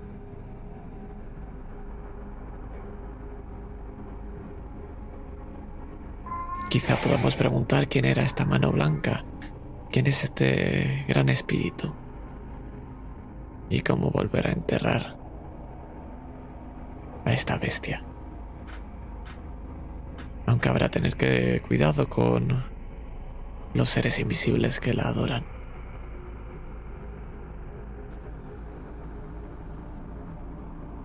¿Tiene miedo? Miedo, no. El miedo es otra emoción que oculta la verdad.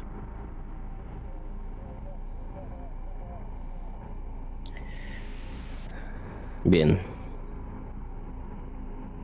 Espero que siga alejado del miedo.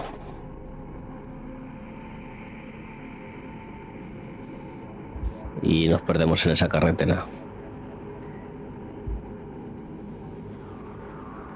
Voy directo al lugar donde tendríamos la cita. Bueno, tenía la cita con este doctor. O sea que nos vamos al número 25 de Wonderbury Street, en Southie. Y es que el profesor Phileas Southcombe no es ni muchísimo menos de la flor innata de Boston. Por lo contrario. Y cuando el fundido negro se disuelve, estamos en un ático. Una azotea de un techo que es triangular hacia nosotros. Hay una cama, un escritorio, y una ventana pequeña, muy, muy pequeña. De hecho, dudáis de que esa ventana pueda llegar a abrirse. Vos tenéis una manta entre las piernas y un café caliente recién hecho entre las manos. El profesor Phileas Southgate tiene un par de gafas redondas que se coloca justo en la nariz, muy larga y muy afilada. Su habitación está muy desordenada, igual que su mesa.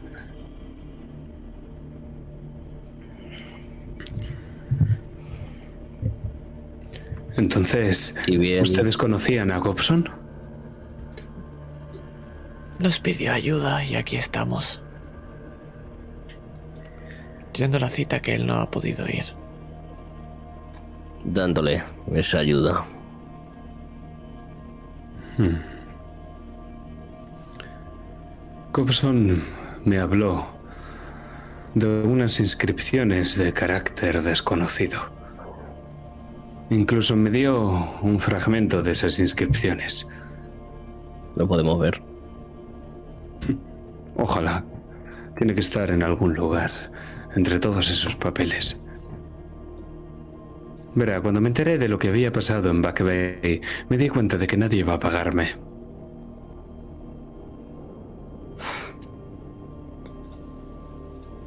Y veo que a usted lo único que le interesa es el dinero.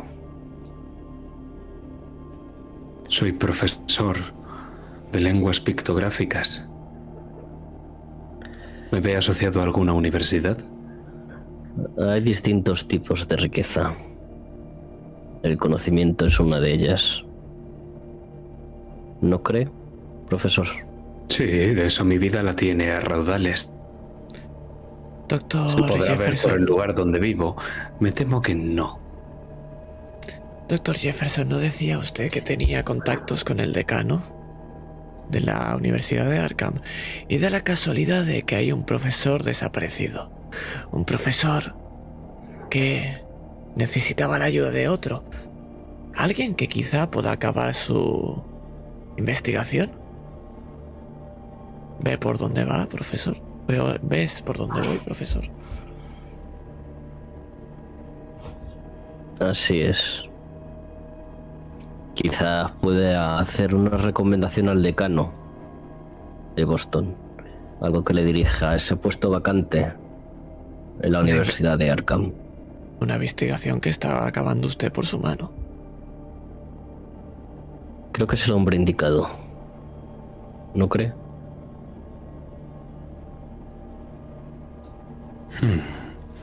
Suenan elocuentes, ustedes dos. Está bien.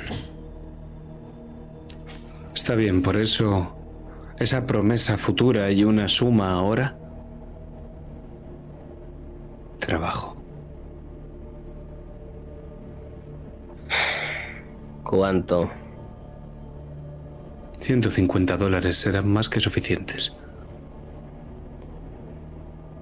Más vale que esa información valga la pena. Más le vale. Y pone 150 dólares encima de su escritorio. Con eso podría irse a cualquier lugar a- de la mejor alta clase, yo qué sé. A Egipto, por ejemplo. Increíble. Yo solo quiero pagarme alquiler. ¿Para qué querría ir a Egipto?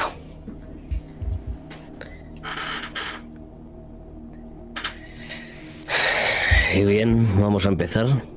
El tiempo apremia. Tiempo, recuerde.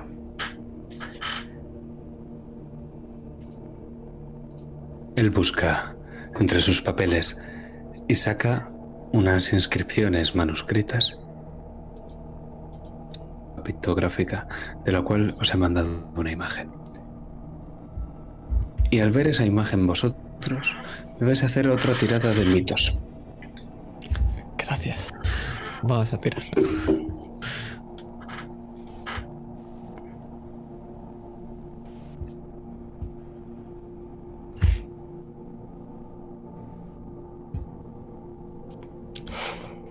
Rompo la hoja. Fracaso. Fracaso casi. Pero más que un 99, que es que, que, bueno. 99 y 94, o sea, ni puta idea, bro.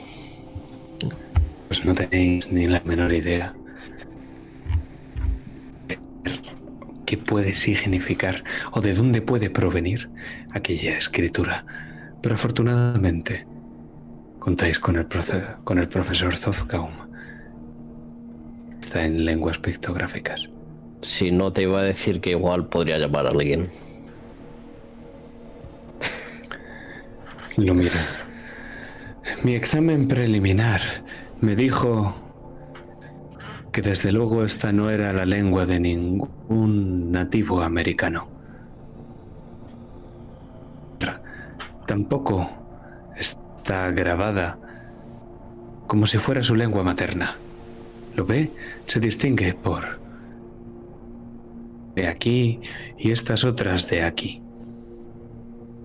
Está claro que para ellos era tan exceptos.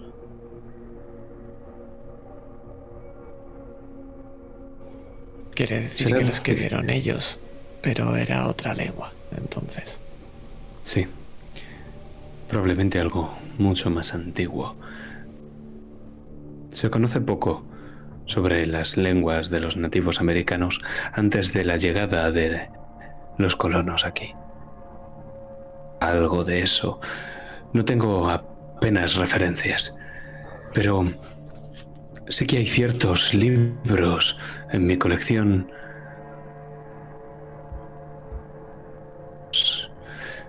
saca un tomo y lo leéis. Comentarios a la obra de John Dee los lomo, tírame ciencias ocultas. Vale. Vamos, hombre, por favor. Vale, pues, pues, nada. Yo voy a tirar menos de un 90 como concepto, como pregunta.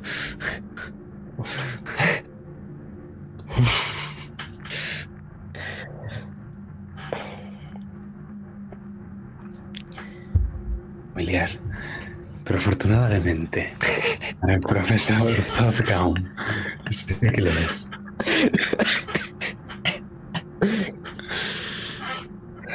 El profesor lo saca de su colección, lo ojea un poco. Hay más símbolos. Os resultan familiares, pero tranquilos, no es porque los conozcáis de antemano, sino por la similitud que tienen con aquella inscripción manuscrita que hizo Coposon se detiene en una página.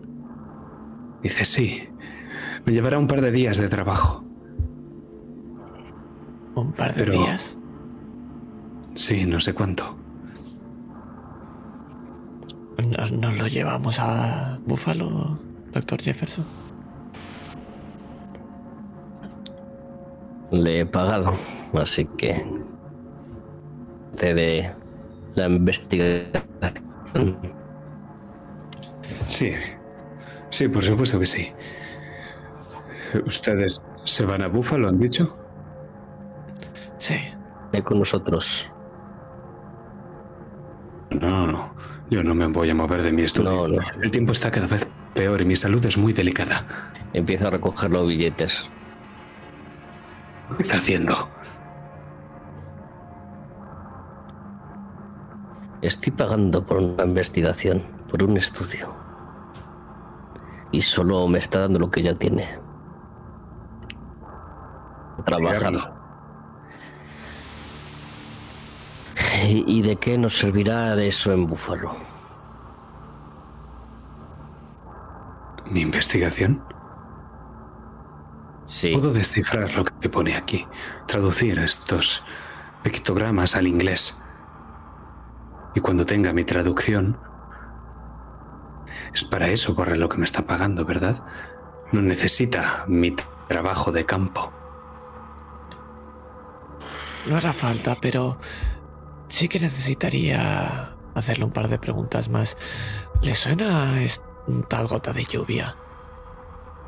Mano blanca. Sí. Investigar sobre este tipo de... Imagino adoraciones de los pueblos indios. Está claro que son nombres iroqueses. ¿Tiene algún libro donde digan qué son? ¿A qué referencian? ¿Los iroqueses? No, de la costa este.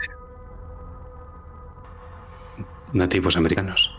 No, me refiero a, a, gota de lluvia. ¿Qué es gota de lluvia para ellos? ¿Un dios? No, no, es un nombre. Como sauce o agua de arroyo. De acuerdo. Son los nombres comunes entre los iroqueses. De acuerdo, entonces Gota de Lluvia es el que les enseñó a escribir así. Si usted lo dice. No, lo dice creo que el profesor. No lo sé, desconozco sobre las costumbres iroquesas. De acuerdo. Eh, le cuento eh, todo sobre el mito que leímos en la universidad. Ah, eso explica algunas cosas. Signo de aquí se refiere a... Hmm, Claro, el sujeto es elíptico. Es posible que se refiera a esta bestia. El profesor Gobson era bastante listo. Elíptico. Está enfrascado en el estudio del texto. Ahora mismo se ha abstraído por completo. Creo que deberíamos dejarle trabajar y que nos envíe la información cuando lleguemos. Bien. Gestiono un hotel en la ciudad de Búfalo, cerca de la excavación, y en cuanto lo tenga le daré el número para que nos pueda hacer llegar la información. Sí, sí, está bien.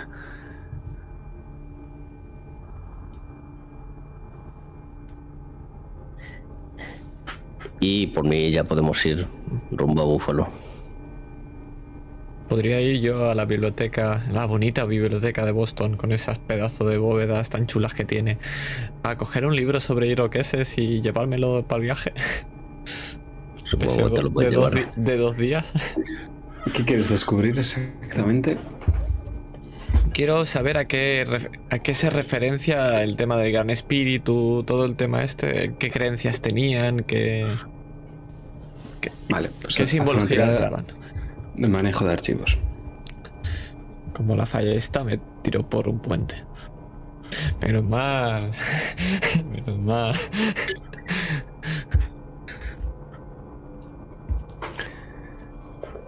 ¿Quieres saber quién es el gran espíritu? Pues está claro.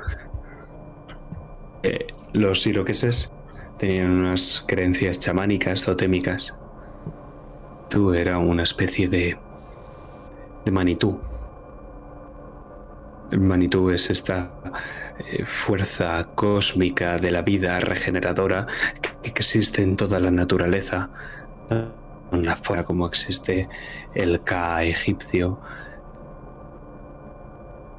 o el Numen romano o el Rta hindú, el Brahman hindú quiero decir. El... Esta vez están personalizando al Manitou como si fuera un dios al más puro estilo de las tribus mesoamericanas o sudamericanas.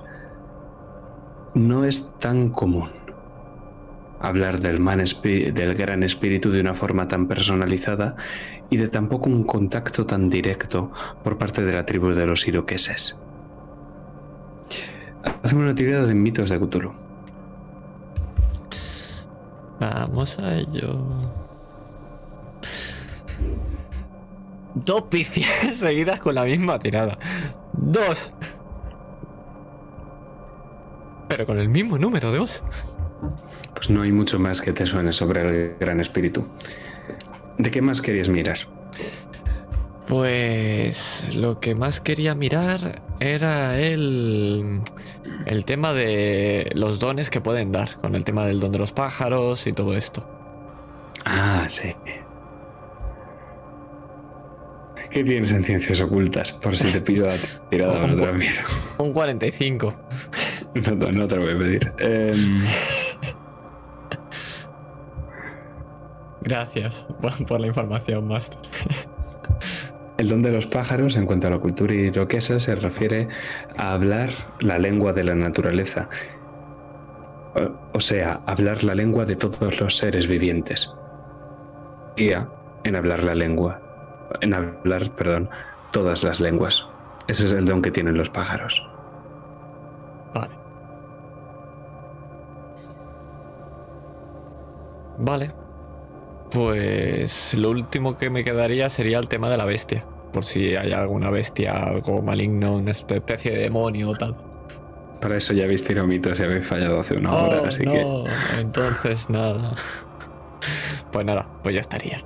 Bueno, sí, sí, ¿tienen algún tipo de mesías por lo de mano blanca? ¿Algún tipo de profeta, mesías? Estaban los chamanes, que eran aquellos que estaban más cercanos del Manitú.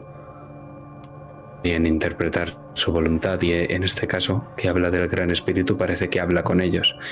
En el texto dice que se convirtió en su guardián, pero puedes entender que era alguna especie de chamán de la tribu. Ok. Imagino que rituales nada. No. Vale. Gracias, Master, por la información.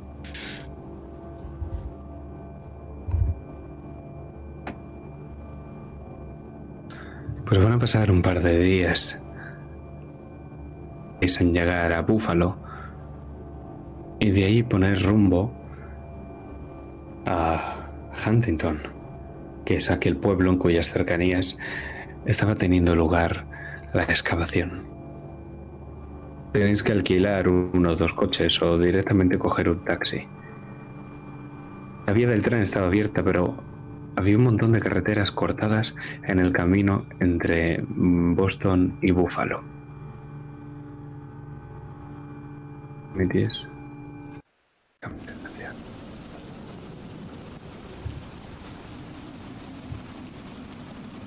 Las tormentas se han cebado especialmente. Si pensáis que la región de Boston se había visto muy afectada, es porque no habéis visto a Nueva York, y más concretamente las cercanías del pueblo de Huntington. El cielo está encapotado. Hay continuas ráfagas de viento y la gente está asustada por el temporal.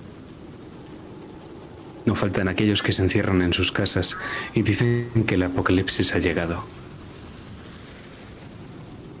Lo de Huntington apenas recibís ninguna ayuda y la excavación se halla a 21 kilómetros de- del pueblo. Me temo que la distancia tendréis que recorrerla a pie.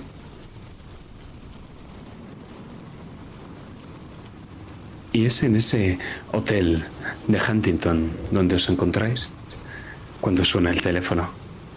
Habiendo pasado 45 horas, según dice tu reloj, Jefferson, desde que abandonasteis a Phileas Zodcombe.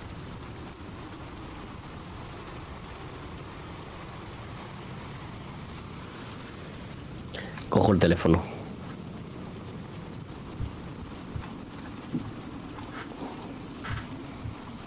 Sí,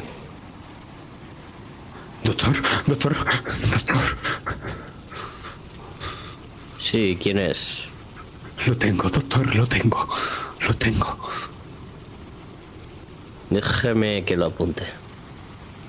Un segundo. Frío, Sí, doctor. ¿Tiene frío?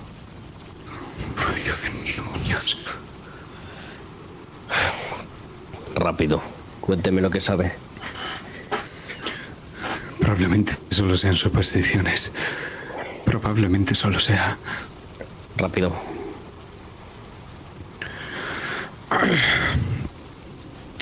No dejéis que llegue hasta los prados suaves de alta hierba. Que arrebate las risas de vuestros seres queridos. Si notáis su presencia cercana, aullido en la noche, cerradle. Corta el viento. Dejad que aúlle, furioso e impotente en las desoladas regiones del norte. Pero si es libre durante más de siete días, jamás podrá ser encerrado. Y tendrá poder para destruir la tierra.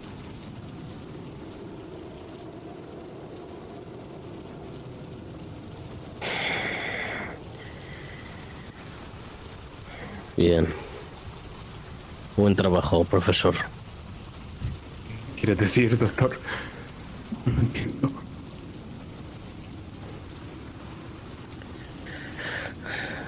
Esto se acabará pronto. Créame. Para usted y para todos. De, de una manera u otra. El fuego tiene que estar mal- más caliente que esta habitación, ¿verdad, doctor?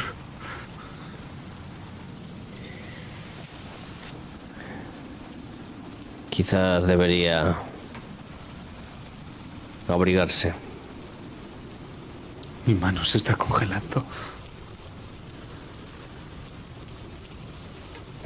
Cierra la puerta. Cierra las ventanas. No dejes que entre el viento. Ahora va por ti.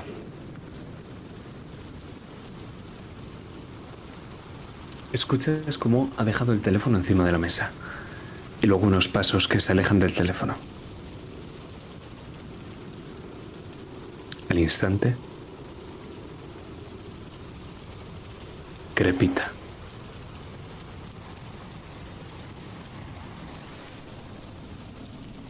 Y lo último que escuchas es el silbido del viento.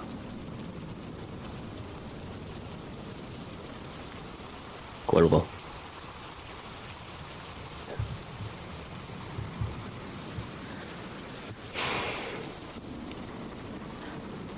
Otro al que le devora. Ese ¿Cuántos? dichoso viento. ¿Cuántos días llevamos desde que llegó el viento a Boston, doctor?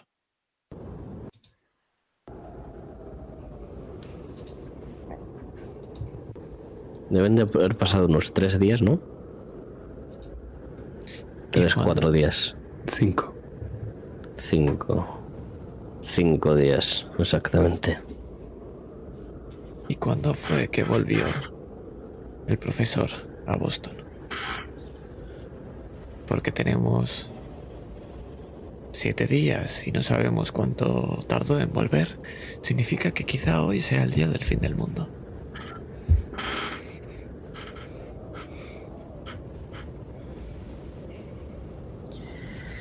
Y... Bueno, quizás podríamos haberlo llamando a ese secretario que tiene el Arcamel seguramente sepa cuándo volvió a Boston. Creo que lo más importante es encontrar a estos profesores. Debemos saber qué ritual hay que realizar. El tiempo te da control. Deberíamos saber cuánto nos queda. ¿De acuerdo? Vale, voy a, re- voy a realizar esa llamada y solo quiero obtener esa información. No la qui- si se puede evitar rolear. Gobson llegó el día 9. Os llamó el día 10, Lo cual nos deja un día. lo cual hizo que vosotros salierais el día 12 y llegarais a donde estamos ahora mismo la noche del día 14.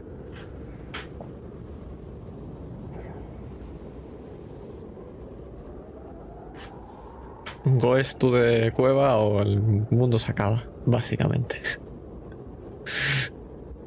Vale. Es esta noche. Esta noche se cumplen los siete días. Pero no sabemos qué ritual hay que realizar.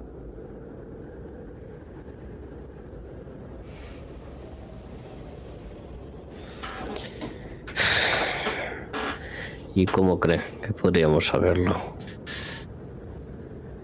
Preguntando a los profesores que hay allí si siguen vivos. O buscando restos. Quizá el ritual se mantiene en los huesos y podemos identificar si era de algún roedor, o ro- roe- roedor, algún pájaro, quizá.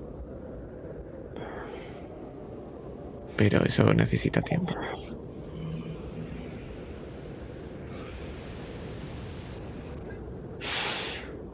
Dudo mucho que vayamos a encontrar a los profesores, pero lo único que, no que, que nos queda es ir allí. Y el tiempo premia. Vayamos, será una caminata larga. Y vaya si lo es, porque el siguiente plano que vemos es todo blanco, es un plano cenital y vemos el bosque, los altos pinos y los árboles de hoja perenne cubiertos de blanco. Niña también cubierta de blanco en ese bosque invernal en el que dos puntitos minúsculos caminan y están tan lejos de su objetivo.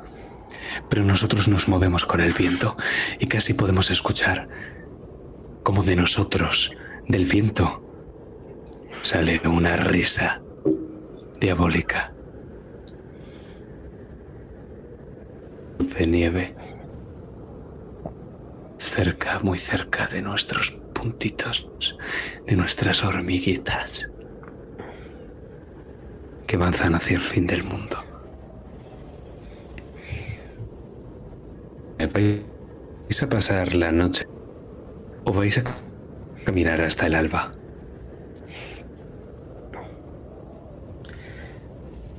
Caminamos hasta el alba. Si no tenemos tiempo, habrá que ir antes de que se acabe. Pues os digo que el viento está creciendo tanto en intensidad que será necesario subir el volumen del directo para poder hacernos a una idea. Se nos están volando. Si lleváramos alguna clase de sombrero, desaparecería también. No os habéis parado. Y es que pensáis que si alguno de vosotros se sienta, probablemente cuando se levante esté a 3, 4 o 5 metros de donde se haya sentado. Es terrible, es tremendo. Es un huracán. Y vosotros estáis acercándoos al ojo. Por parte de todas. Y en el viento casi podéis escuchar una voz. Un grito más bien. Que pese a estar en el sonido propio de una voz humana, no ha sido emitido por una garganta humana. estabilidad mental.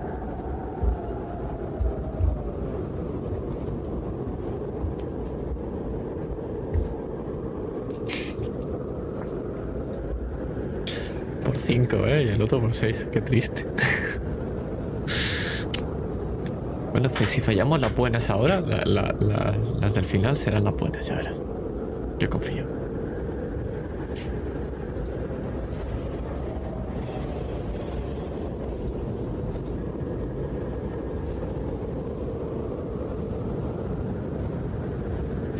Tirad los dos un de 6 y restadlo a vuestra cordura.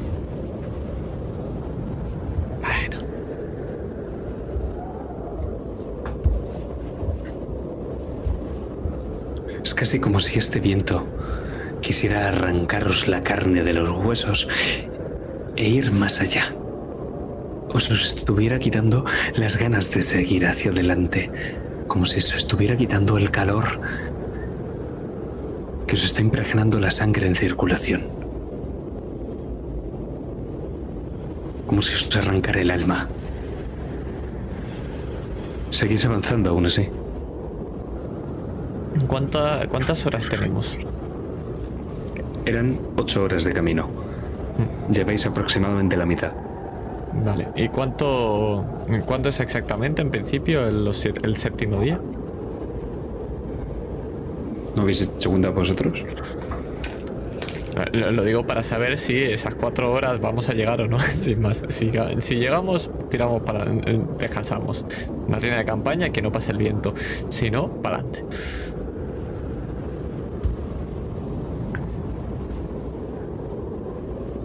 Sí, llegaríais, pero tampoco sabéis cuántos vais a entretener en la excavación. Vale, ¿qué hacemos entonces? Doctor, ya para adelante. Vayamos hacia adelante. No mires atrás. Si nos quedamos parados, probablemente muramos de hipotermia. Ese frío. Ahora está encima de nosotros. ¿Ha pensado en la muerte, doctor? Sí.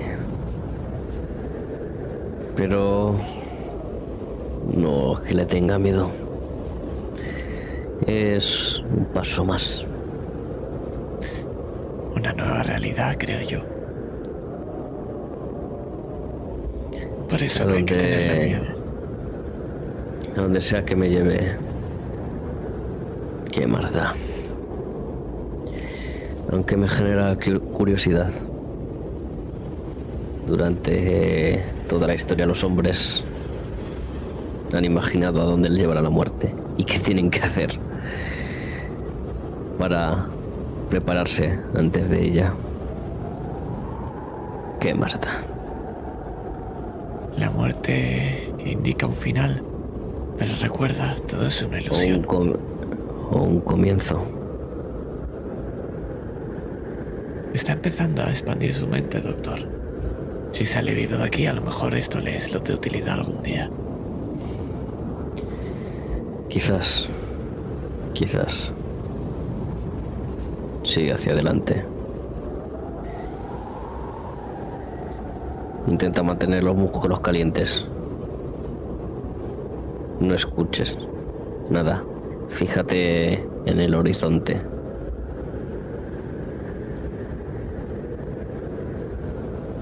O es tu morir entonces. Yo mientras vamos avanzando, eh, tú no lo ves, pero Jefferson va mirando un medallón que lleva siempre encima y su reloj.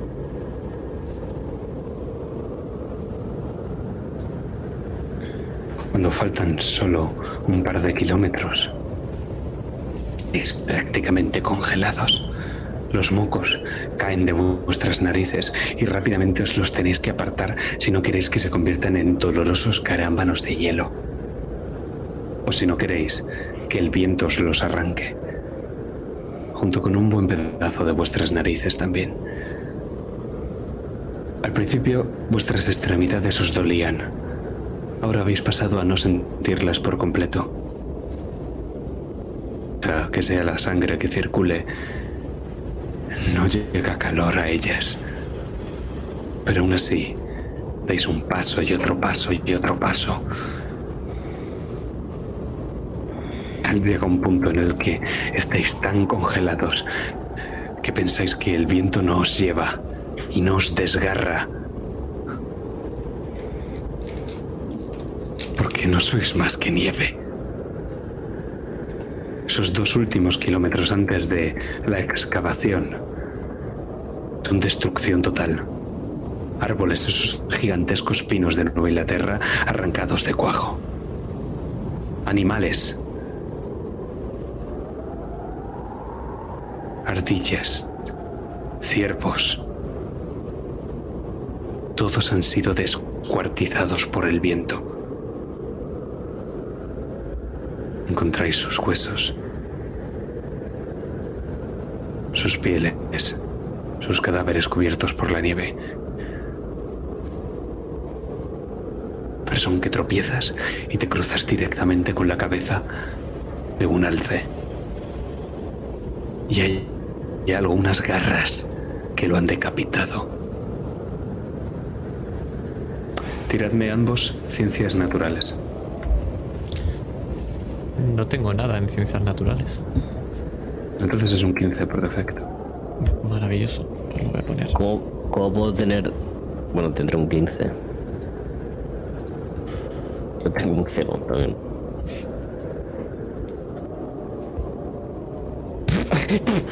Éxito. Espléndido. El alce te mira con sus ojos bovinos, en los que te ves reflejado, tal y como te veías reflejado en uno de los dos lados de ese medallón. Y te das cuenta de que el resto de los animales que os habéis encontrado, los ciervos, las ardillas, los osos y los lobos, no han sido descuartizados así. Está claro que alguien o algo ha puesto un especial empeño. Descuartizar y desgarrar hasta el último de los alces que habéis encontrado por el camino. Rastro.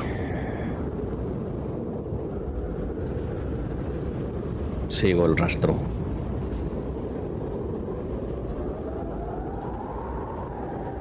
Finalmente, cuando vuestra cordura flaquea y vuestra voluntad parece que no va a llevaros más lejos, cuando los últimos latidos de vuestro corazón están empujando en vuestro pecho y el viento se ha hecho tan fuerte que es insoportable, se para.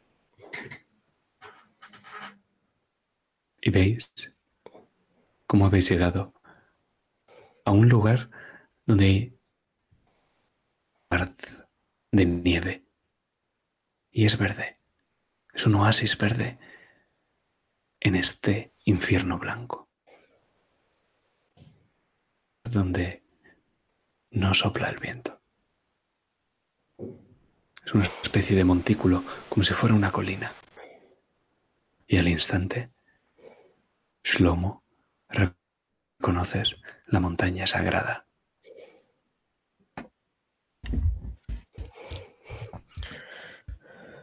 Muevo las, los dedos y los brazos, intentando sentir algo otra vez, pero va a ser bastante difícil. Eso es lo que se refería a la nota. Estamos alucinando. Recuerde, son alucinaciones. Ves como Jefferson se desploma, eh, justo cayendo en la hierba. Doctor, estamos cerca. Hemos atravesado un infierno para esto. No quiere continuar. se le ha caído el medallón. Ves a su esposa Margot, a la que conoces, y a su hija. no quiere volver a ver a su hija y a su mujer.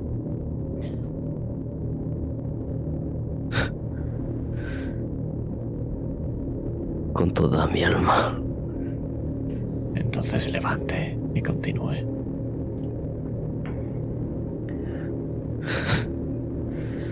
Se levanta como puede y guarda el medallón. ¿Qué es lo que haría por su mujer y su hija.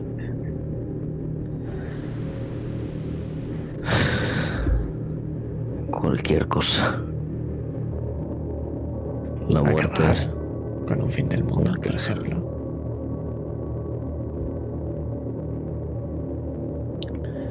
Sabe todo lo que hago o lo que construyo. Mi vida es para darle algo mejor a esa preciosa criatura que ha visto en mi, medallón.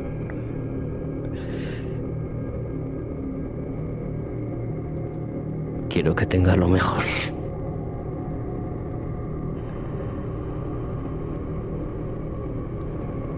Veo que su hija es su realidad. Así es. No puedo dejar que muera avance para que no sufra esto, este frío.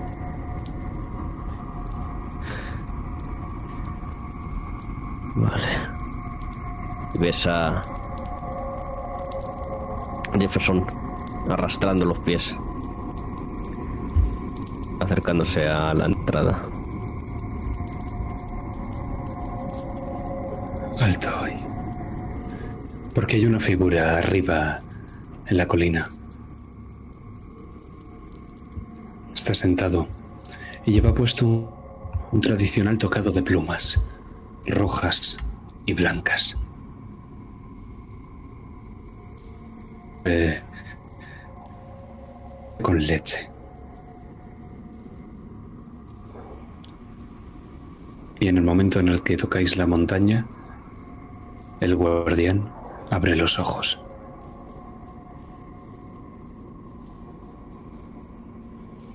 Y os invita a subir con un gesto.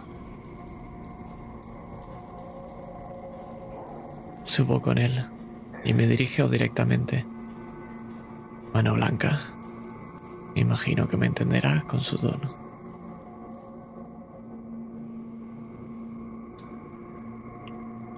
Águila blanca. Mano blanca ser antepasado. No hay tiempo.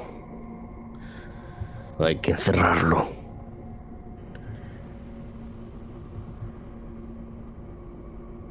Bestia del viento conocer. Ha llegado hasta nuestras tierras. Está llegando al sur. Nos va a destruir a todos si no lo hacemos.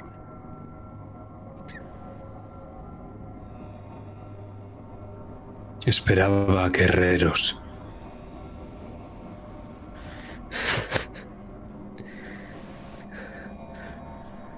Bueno, es lo que hay. Águila Blanca. Pero no le tememos a la muerte. No, si podemos salvar a quienes queremos.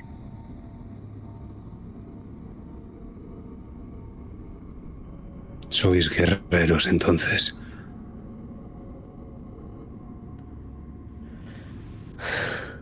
Con un truco de manos que incluso a ti te sorprende, Shlomo, saca una cría de alce. Pequeña.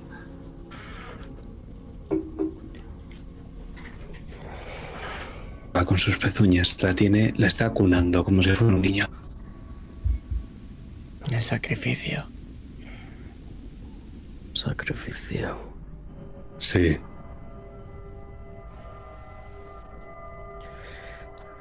Protección necesito. Dinos qué debemos hacer.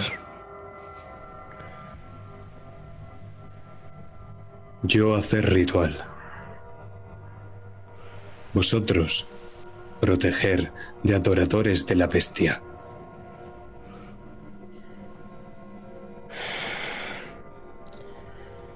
Mira más Romo. Seres invisibles que adorarán a la bestia e intentarán sacarla también. No queda tiempo. Invisibles son ilusión. Ver más allá. Entonces no tendremos nada que temer.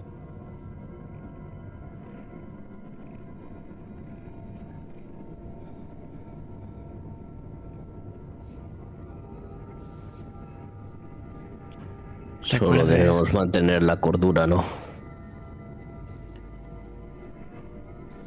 Recuerda, doctor, que la ilusión solamente es otra parte de la realidad.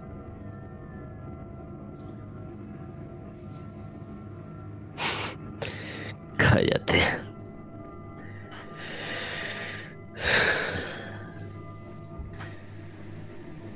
Y con estas últimas palabras podemos ver la marcha y a vosotros dos, agotados, enfermos,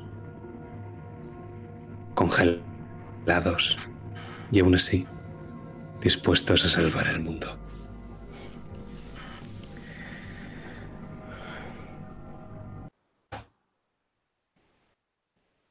Les voy a enviar una imagen más.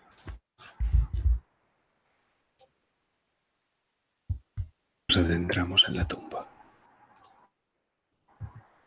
En la tumba de una bestia que Águila Blanca os presenta. Él camina con el viento.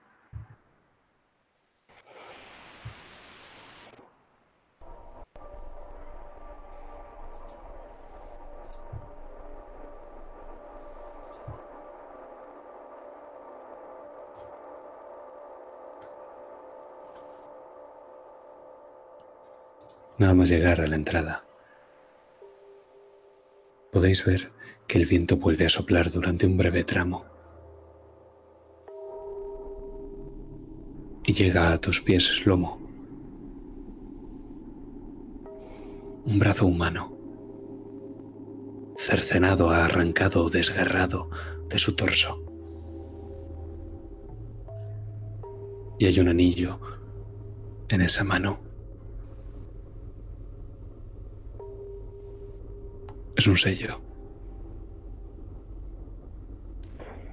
Quiero fijarme en el sello. Son las iniciales del profesor Jones. Tess de Gobson.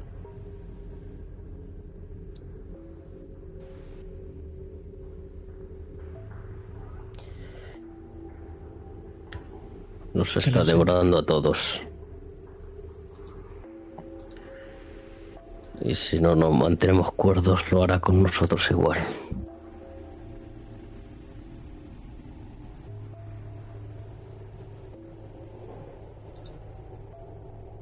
Acabemos el ritual entonces.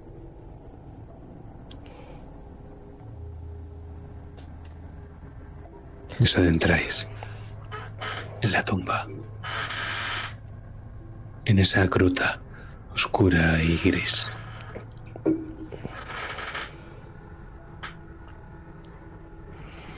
Veis, con linternas en ristre.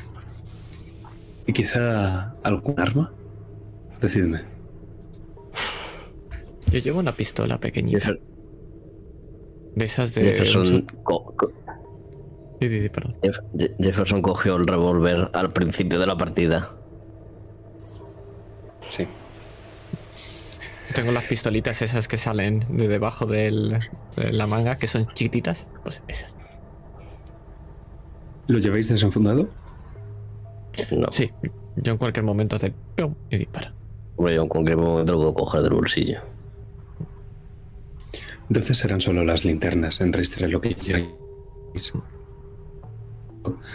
Una cueva bastante estrecha, una gruta, en la que apenas tenéis que bajar para encontraros en el nivel subterráneo que estaría justo debajo de la montaña sagrada de los iroqueses.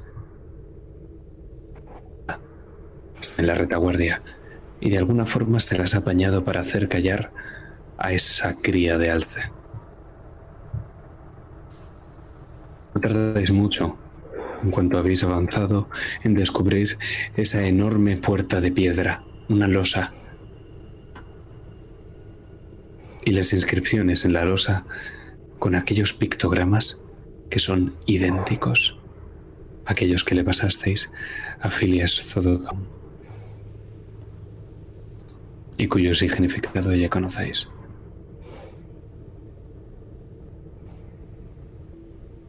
Aquí es.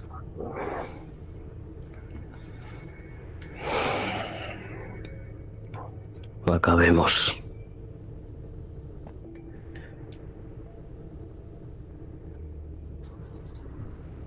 Y hay más relieves, aparte de este de la puerta de la entrada, conforme os vais adentrando en la tumba. No sabéis cómo, pero de las entrañas de la tierra es como si soplara el viento. No hacia adentro, hacia afuera. Pero una vez estéis en el interior, al igual que pasaba en la montaña, el viento se detiene. Lo que escucháis es el de vuestros pasos. Porque Águila Blanca es tan silencioso como un indio.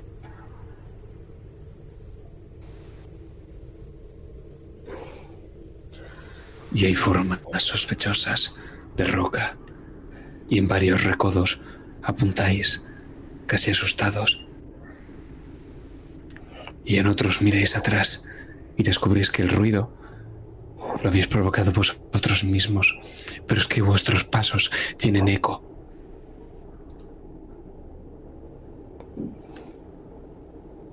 ¿Cómo sabremos cuando nos ataquen los adoradores?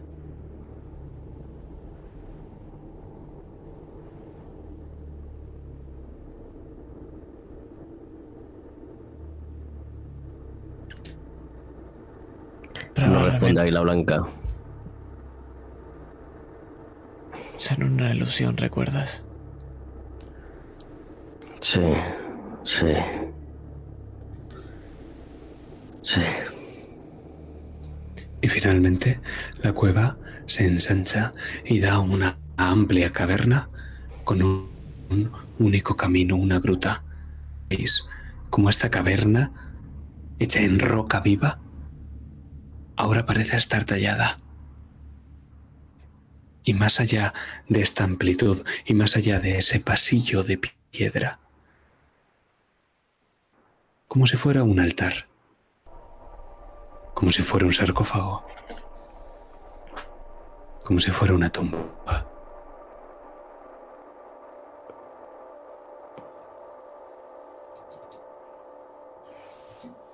Aquí está encerrado el espíritu de la bestia. Adelante, Águila Blanca.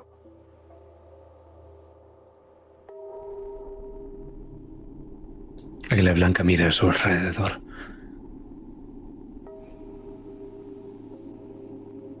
No. Estar aquí. ¿Quién?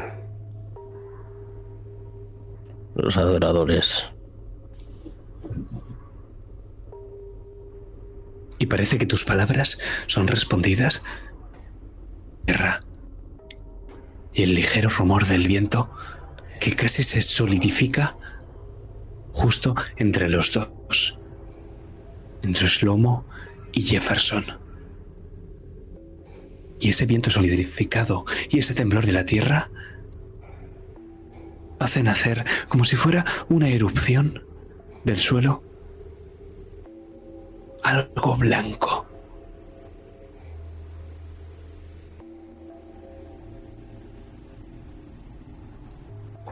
¿Qué hacéis? Me aparto de lo blanco, del, del- de la nieve blanca y quiero apartarme hacia un rincón que no esté cerca del altar. Es decir, que si viene hacia mí, se aleje del altar. De acuerdo. Inte- intento apartarme y cuando lo hago, intento apartar también a Águila Blanca y a la cría de, de Alce. Y en cuanto me recompore, eh, apuntar. Águila Blanca obedece. Lo echas hacia atrás, él también se echa hacia atrás, abre muchos los ojos. Y mientras apuntas puedes ver cómo ese agudo claramente es un dedo humano. Y ese dedo le sigue otro y otro y otro y así hasta cinco dedos más. Y como si fuera el truco de un mago que estuviera saliendo de una chistera, de ahí sale un esqueleto. Un esqueleto sin músculos. Sin nada que pegue los huesos los unos a los otros. Sin nada que haga que se haga mover los ojos. ¿Qué mierda si ni siquiera tiene ojos? Es en esas cuencas vacías. Es el silbido del viento, es el viento que está alrededor de él el que lo hace moverse. Disparo. Bien. Tira. Eh, va a ser un fracaso, pero. A ver. Mm, mm. Es que te- tenemos un 10. Pf, Es que es imposible hacer. Descargas tu fuego contra ese esqueleto, pum, pum, pum. Y es un- algo que no tiene músculos. Una bala va hacia la derecha, la segunda hacia la izquierda y la tercera pasa dentro en, entre sus costillas. Habría perforado el corazón si es que lo tuviera. Apenas astillas de la costilla flotantes salen disparadas.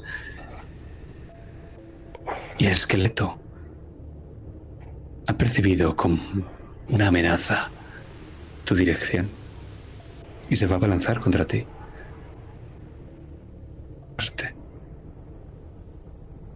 O quizá no sea contra ti, sea contra aquel que se oculta tras de ti. ¿Qué haces? Yo lo que quiero hacer es atraerlo. Dispararé también, pero no quiero darle. Quiero solamente atraerlo hacia mí. Que me vea como una amenaza.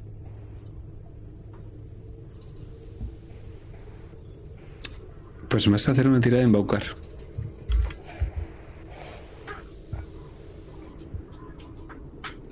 Eh, por favor, y si hubiera disparado normal también, un 23. Ahora es cuando aquí Slomo manda. Pues lo consigue, aunque sea atraer hacia ti la atención de un ser de ultratumba. Slomo es el mejor en ello. Pegas un disparo y por algún motivo que no entiendes, mira hacia ti. Te mira y abre la boca. Haciendo unos movimientos, sus huesos están moviéndose como si temblaran.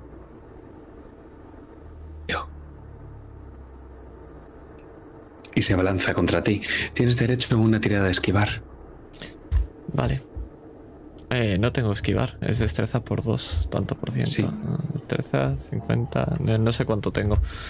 Eh, destreza por 2 es 20. Sí. Pues vamos a ello. Como voy a puto morir. Sí. Menos de un 90, pero ¿qué es esto? Y te hace seis puntos de daño. Maravilloso. Me quedan 4. al cual habías atraído su atención sobre ti, su completa atención sobre ti, se abalanza. Y no sabes cómo, pero pierdes el equilibrio. Creo que te has chocado con una roca que tenías justo atrás al intentar dar unos pasos. Tu talón choca, caes de bruces y cuando quieres darte cuenta, su mandíbula,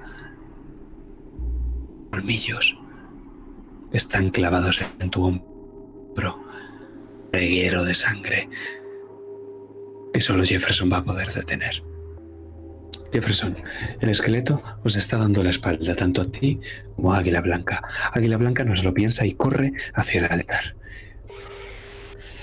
Una vez llega, deja al alce y empieza a entonar unos cánticos. ¿Tú qué haces? Me voy a colocar entre el esqueleto y Águila Blanca. Eh, voy a tirar antes percibir, por si hubiese otra cosa aquí. Aparte de ese esqueleto, nosotros.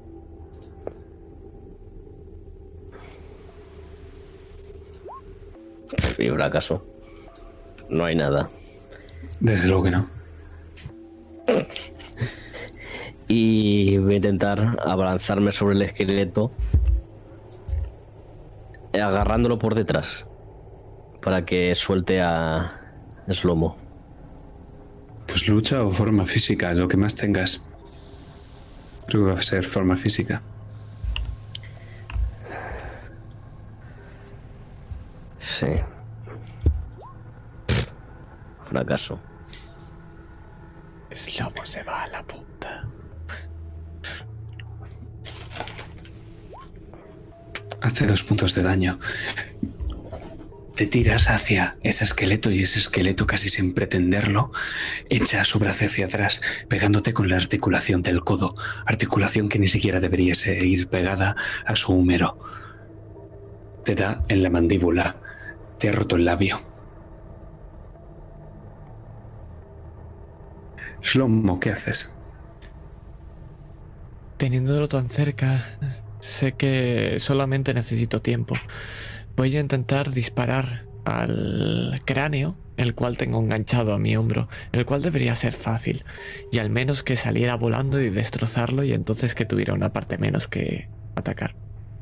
Está, está clarísimo que si le aciertas, estando tan cerca, moriría. Sería una pena que no lo voy a hacer. una pena. Efectivamente una pena. Porque al echar el brazo hacia atrás, Lo que estaba haciendo verdaderamente ese esqueleto es prepararse y con la mano bien junta, como si fuera esa mano una especie de cuchillo, en el hombro. O al menos va a intentarlo. Puedes tirar forma física o lo que sea para intentar liberarte antes de que lo hagas. Si no, tiraré otro de seis y puede que sea el adiós de Slomo. Vamos a tirar esquiva y fracaso.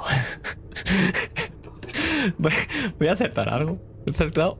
Una tirada. Ah, bueno, bueno. Bueno, bueno, bueno. No estamos tan mal. Te, te tanque lo que tú quieras, papá. Y de nuevo, clava esa improvisada espada o cuchillo de hueso en tu hombro, sin embargo se queda en la gabardina. Y puede que, que el hielo que todavía la recubría haya servido para que resbalase y tan solo te ha dejado un fino arañazo que apenas sangra, porque está demasiado congelado incluso para sangrar.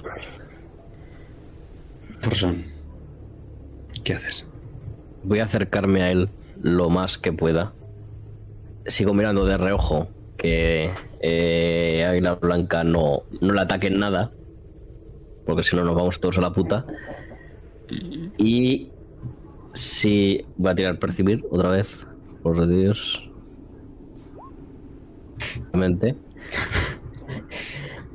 Y voy a intentar disparar lo más cerca posible para tener la mayor probabilidad de éxito. Vale, te doy un más 50. ¿Cómo vas a fallar? ¿Cómo vas a fallar con ese más 50? Así va el más. Es un enemigo de espaldas. o sea, le puedes colocar ahora mismo, si tú quieres, la, pues, eh, la pistola en el cráneo. Si fallas, Por eso, eso, es, lo que estás tan cansado, tan enfermo y tan congelado. Si no, no te haría ni tirar. Es que vamos a fallar. ¿Cómo, vas a fallarla? A 50 ya has fallado. Te ha quedado 5. Bueno, puedes tirar voluntad, sí. Puedes tirar suerte si no. Puedo tirar suerte o lo que sea. Si tiras suerte y aciertas, entonces sí. Sí, el rango que tienes de eh, fuerza voluntad es. ¿Dónde, puedo tirar suerte? Al lado de, de, poder. Al lado de. Eh... Vale. ¿Cuánto tienes? Por curiosidad. Éxito especial. Bien. Bien. Qué triste. Es muy triste esto que estamos haciendo. Un esqueleto. Había ocho en la versión original. Menos mal.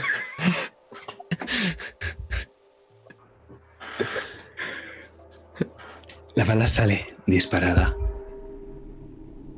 hacia el cráneo de la criatura que estalla en miles de pedazos, como también habían estallado en miles de pedazos, eso parecía los restos del profesor Jones y el otro de los ayudantes de Copson. En el momento en el que disparas,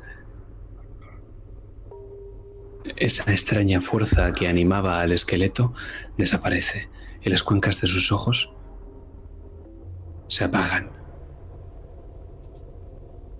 Y al haber sido un éxito especial, también te voy a permitir, sin tirada alguna, contener la hemorragia que está saliendo a borbotones del hombro de Shlomo. Gracias. Con las vendas logras contener que no muera y el cántico de Águila Blanca todavía os tranquiliza. Pues parece que todo sigue bien.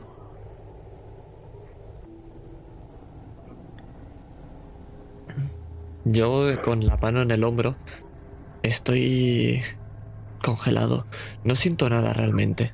Simplemente estoy tocando para notarme que tengo el hombro. Ha acabado ya. Queda Queda poco. Y ahora intento levantar para acercarme al ritual. Y ahora me tiras estabilidad. ¿Quién? Tú, Jefferson.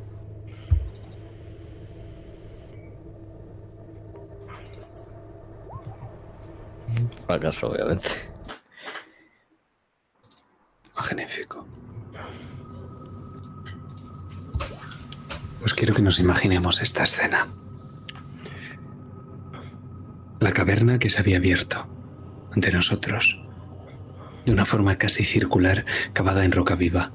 Justo delante de nosotros, ese pasillo, claramente tallado, cámara cuadrada, mucho más pequeña, en cuyo centro hay un altar.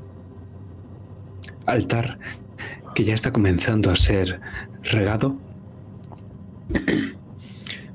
por la sangre y los pelos de una cría de alce. Ha sido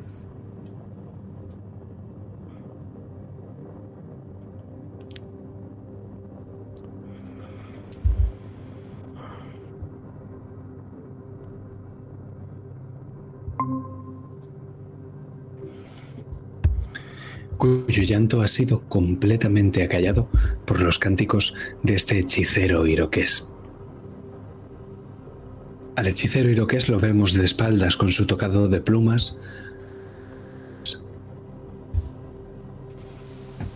Y justo tapando la figura del hechicero iroqués está Shlomo, cuyas botas de piedra resuenan en el eco de esta gran caverna. Con una mano en el hombro, acercándose por el pasillo hacia el lugar del altar. Y entonces, Lomo, ¿te das cuenta de que no has escuchado el sonido de las botas de Jefferson siguiéndote? Y has escuchado es un arma siendo amartillada. Giro la cabeza y quiero mirar a Jefferson. El disparo es muy difícil tras de Águila Blanca, se está formando otro de esos esqueletos.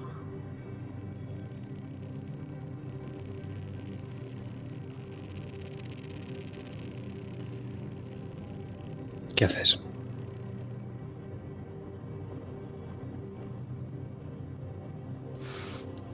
¿Qué hago yo? Sí.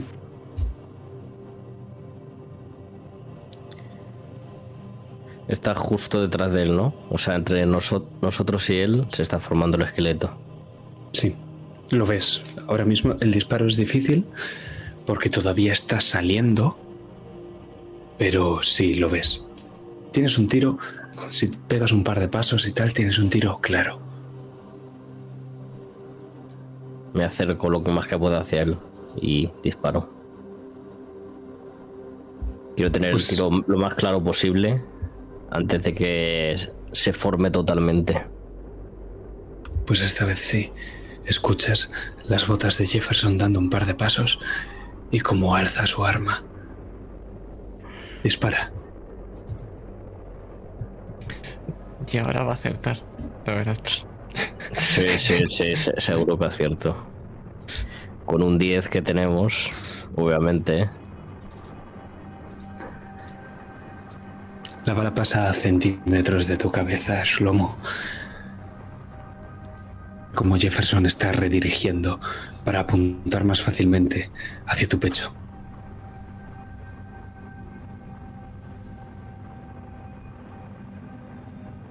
Me lo quedo mirando.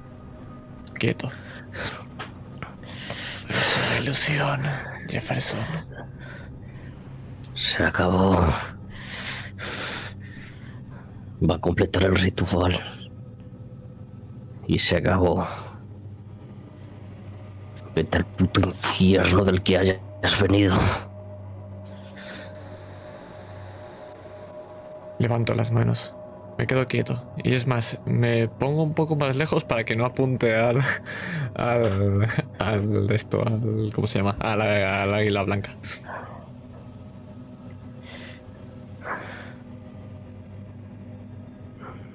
Recuerda. Una ilusión.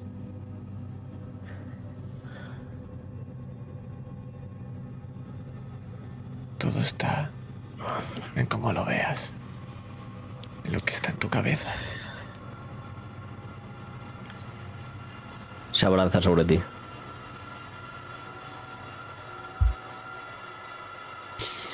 Pues una tirada enfrentada de forma física, el que saque más gana. Bueno, el que saque menos, ya sabéis cómo es esto. De lucha, mejor dicho, no de forma física. Perdón, De lucha. Sergio. Vale. Y esta la sacas, ¿eh? Ah, ah, menos mal, menos, menos mal. Venga ahí. Espérate. Dos. Qué, te- qué tristes son nuestras tiradas, por favor. Sí, sí, sí, sí. Pero lo que nosotros vemos no es triste. Vemos cómo Jefferson coge el revólver por la culata y se abalanza contra ti dispuesto a arrancarte la cabeza, aunque sea con su propio revólver. Tú te giras hacia un lado y Jefferson va dispuesto a darte, pero le pones la zancadilla. Jefferson cae al suelo. Los doloridos y congelados rechinan. Pero cuando se gira hacia ti envuelto en sangre, hay odio en su mirada. De hecho, se está levantando y con los brazos abiertos se interpone entre ti y Águila Blanca.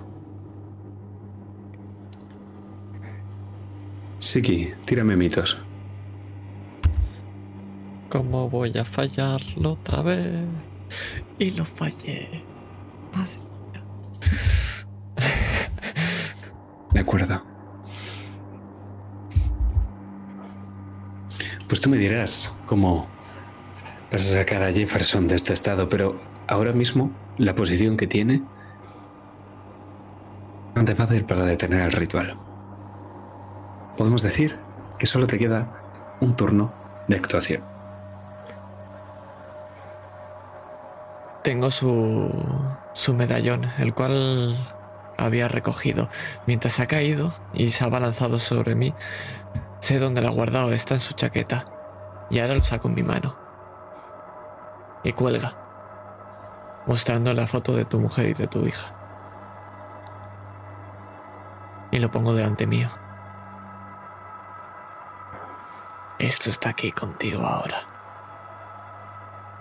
Ya casi lo tienes, ya casi tienes el mundo para ellas.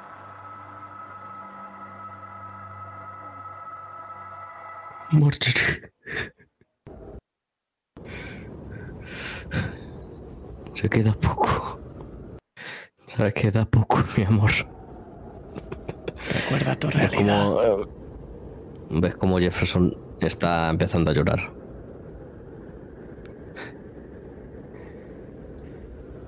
Cuando no te encuentres, aférrate a tu realidad. Y te acerco poco a poco el medallón para ponértelo en tus manos. Y el viento empieza a soplar. Esa ráfaga huracanada de viento empieza a soplar detrás de nosotros. Y es que todos esos vientos ahora mismo están formando un torbellino. Y en la parte más alta de la cueva se está formando una figura. Una figura que es humanoide, es alguna especie de animal. Vosotros mismos. Pero está claro que es el origen de todo el viento.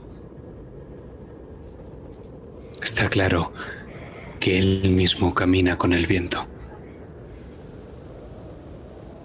Podemos ver cómo la cámara se acerca a vosotros y os vemos. Con la pistola, el brazo completamente estirado, la tem- temblándose, moviéndose sin parar y la pistola apuntando al corazón de Slomo. Slomo con una de las manos abiertas y con la otra tendiendo ese medallón dando ligeros pasos. Y justo por detrás, el cántico que cada vez se hace más fuerte, que intenta ser ahogado por ese viento huracanado y el cántico se hace más fuerte y se va regando en sangre de alce. Está a punto de terminar. Pero vamos a hacer una tirada.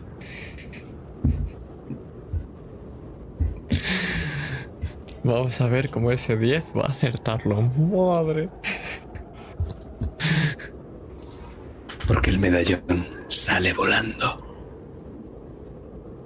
Cadena y con el viento que está soplando hacia el altar, se dirige a un ritmo aceleradísimo hacia Jefferson, que me va a hacer una última tirada de estabilidad mental. Si la consigues, saldrás de este estado. ¿Cómo no lo va a conseguir? Madre, lo Obviamente sabemos va a ser. tuyo. ¡Oh! ¡Oh! Que ha acertado algo, pero ¿qué es esto?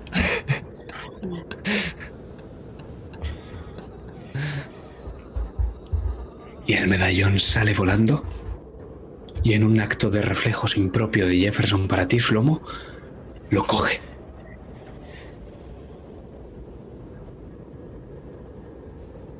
¿Qué dice Jefferson? No dejaré que os pase nada. Nunca.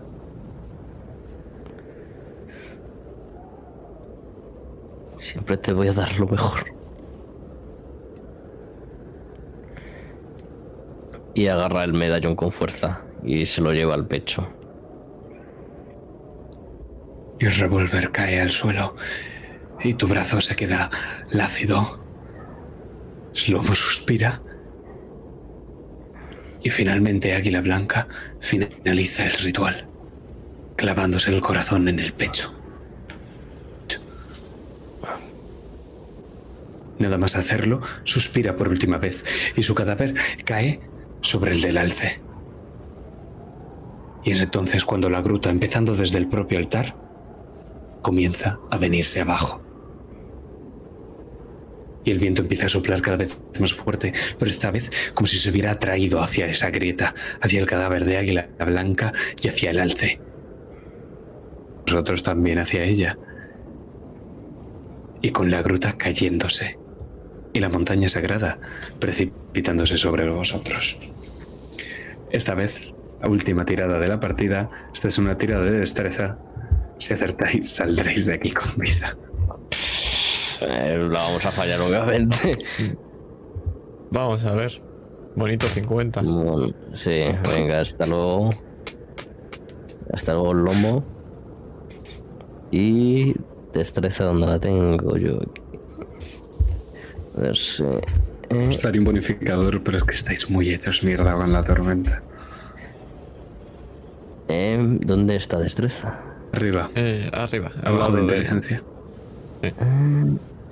Vale, Tienes que darle a tres. ya, ya. Obviamente fracaso. ¿Has fallado? ¿Qué? Mm, tira por- ¿Qué se tiraba? ¿Suerte aquí? Eh, suerte, sí. Si tienes que de esto, suerte, sí. Pues tira suerte. Éxito. Por poco. Más que suficiente. Pues. Descríbeme, Jefferson, cómo sales de aquí. Y luego me describirá Shlomo cómo no sale de aquí. Perfecto.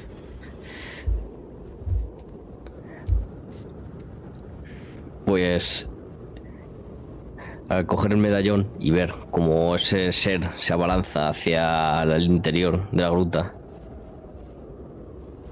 voy a coger todo lo que lo que lleva encima y voy a salir corriendo haciendo un ovillo, agarrando fuerte el medallón y voy a pegar un salto, un salto hacia adelante para salir justo antes de que se selle la puerta.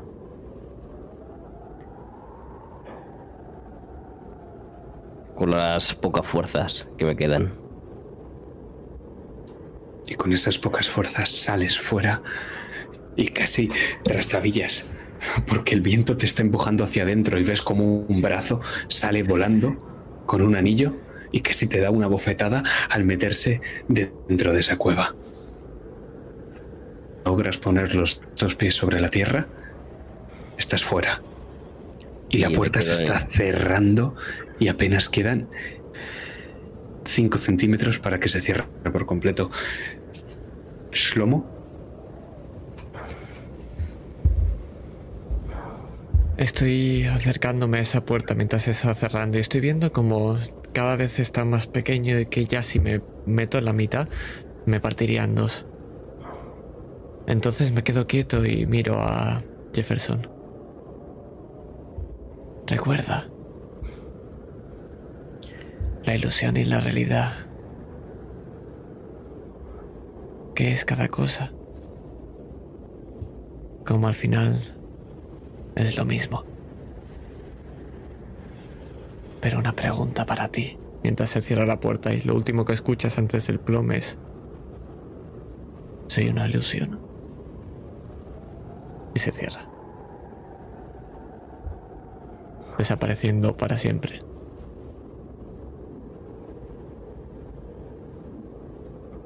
Y lo último que vemos es un primer plano de la cabeza de Jefferson cayendo y se queda inconsciente, agarrado a ese medallón, solo en esa cueva.